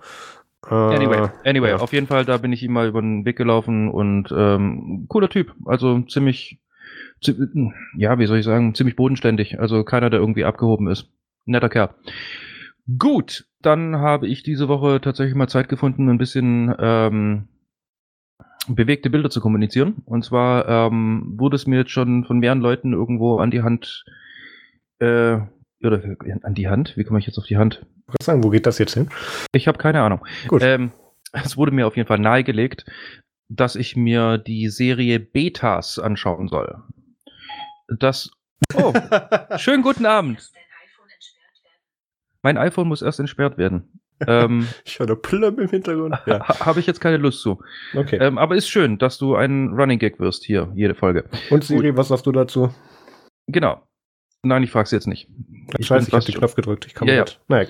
Ähm, auf jeden Fall, Beta ist eine, oder Betas ist so eine Com Comedy-Fernsehserie. Da gibt es ein paar Geeks aus dem Silicon Valley, die sich mit einer ähm, Mobile-App ähm, ja, etablieren möchten und ganz klein anfangen und dann an einen Investor rankommen und so weiter und so fort. Und dann gehen einige Sachen irgendwie auf abgefahrene Art und Weise schief, aber auch doch wieder gut.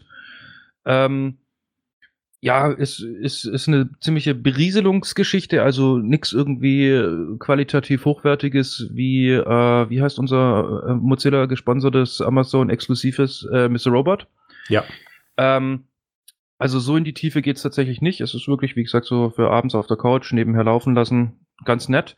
Ähm, was ich tatsächlich ein bisschen schade finde, ich habe die Staffel jetzt durch, musste dann mit Erschrecken feststellen, es wird keine mehr produziert. ähm, ich hoffe allerdings doch, weil ich fand's echt nett. Also hat mich unterhalten, ich fand's echt nett. Ist jetzt, wie gesagt, nicht tiefgehend oder sowas, aber ist einfach nett. Also eine zweite Staffel. Äh, Grüße an Amazon, wenn ihr mal Geld übrig habt. Zur Not verkauft Disney, die machen es dann halt voll ins kaputt. Also, äh, ähm, kommen wir zum Game-Tipp.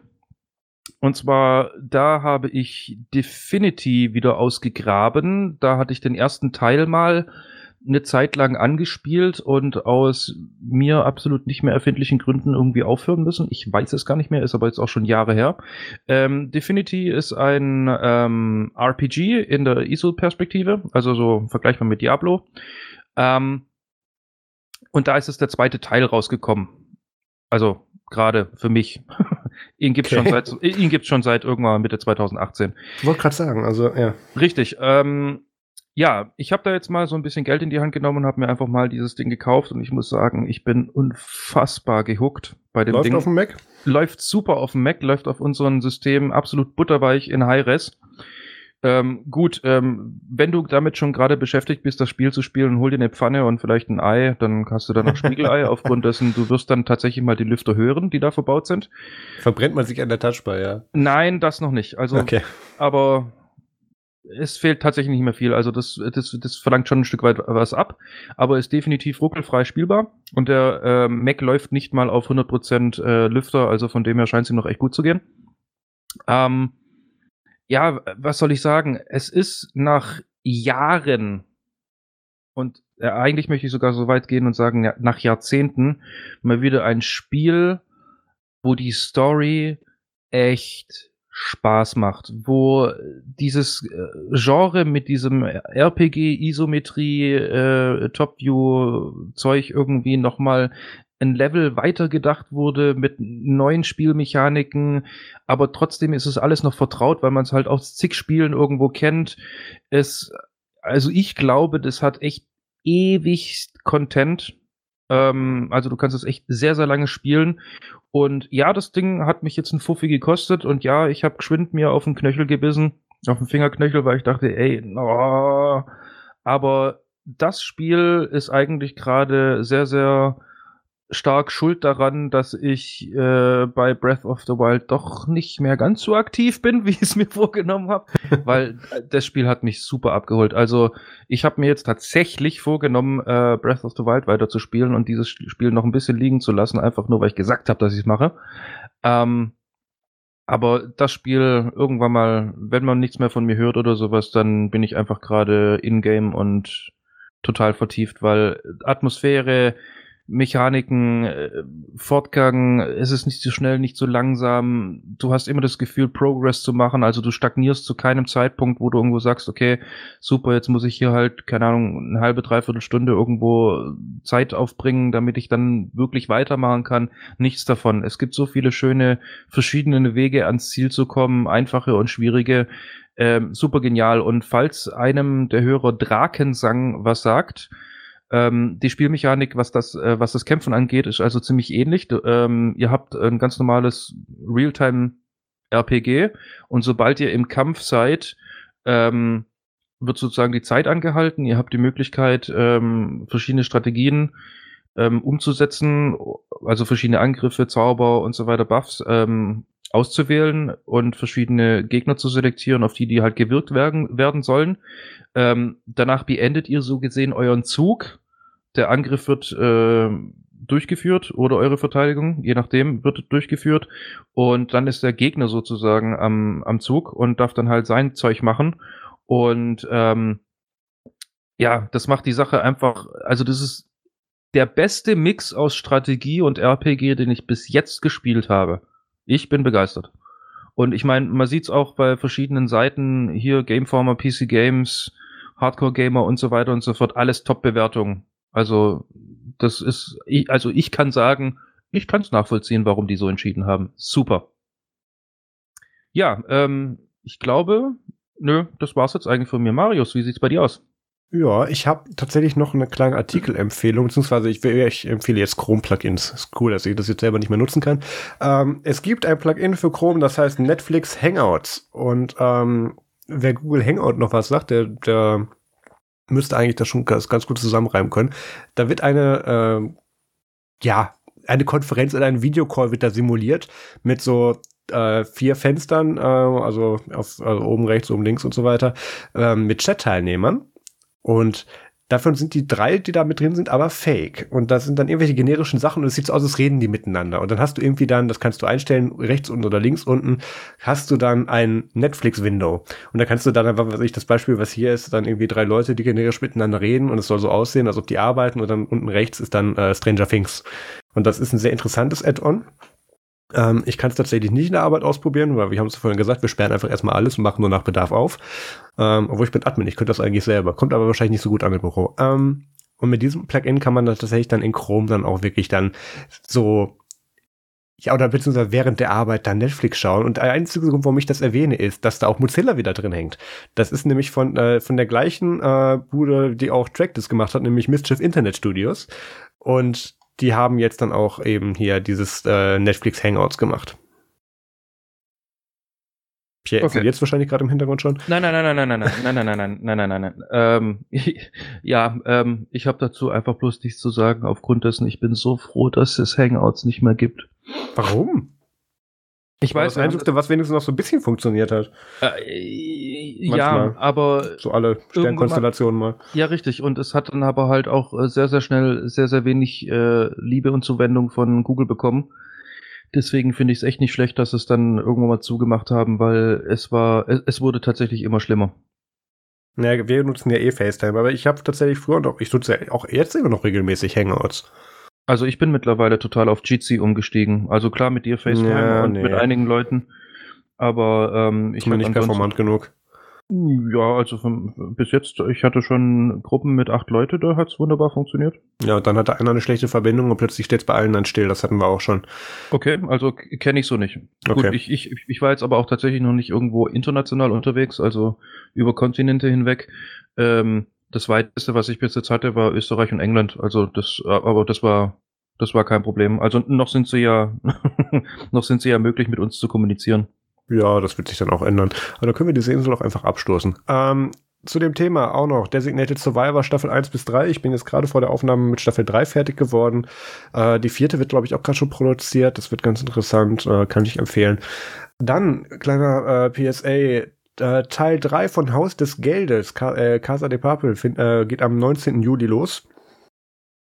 Ich weiß jetzt nicht, ob das wieder so ein koordinierter Release wird oder dann wieder wöchentlich eine.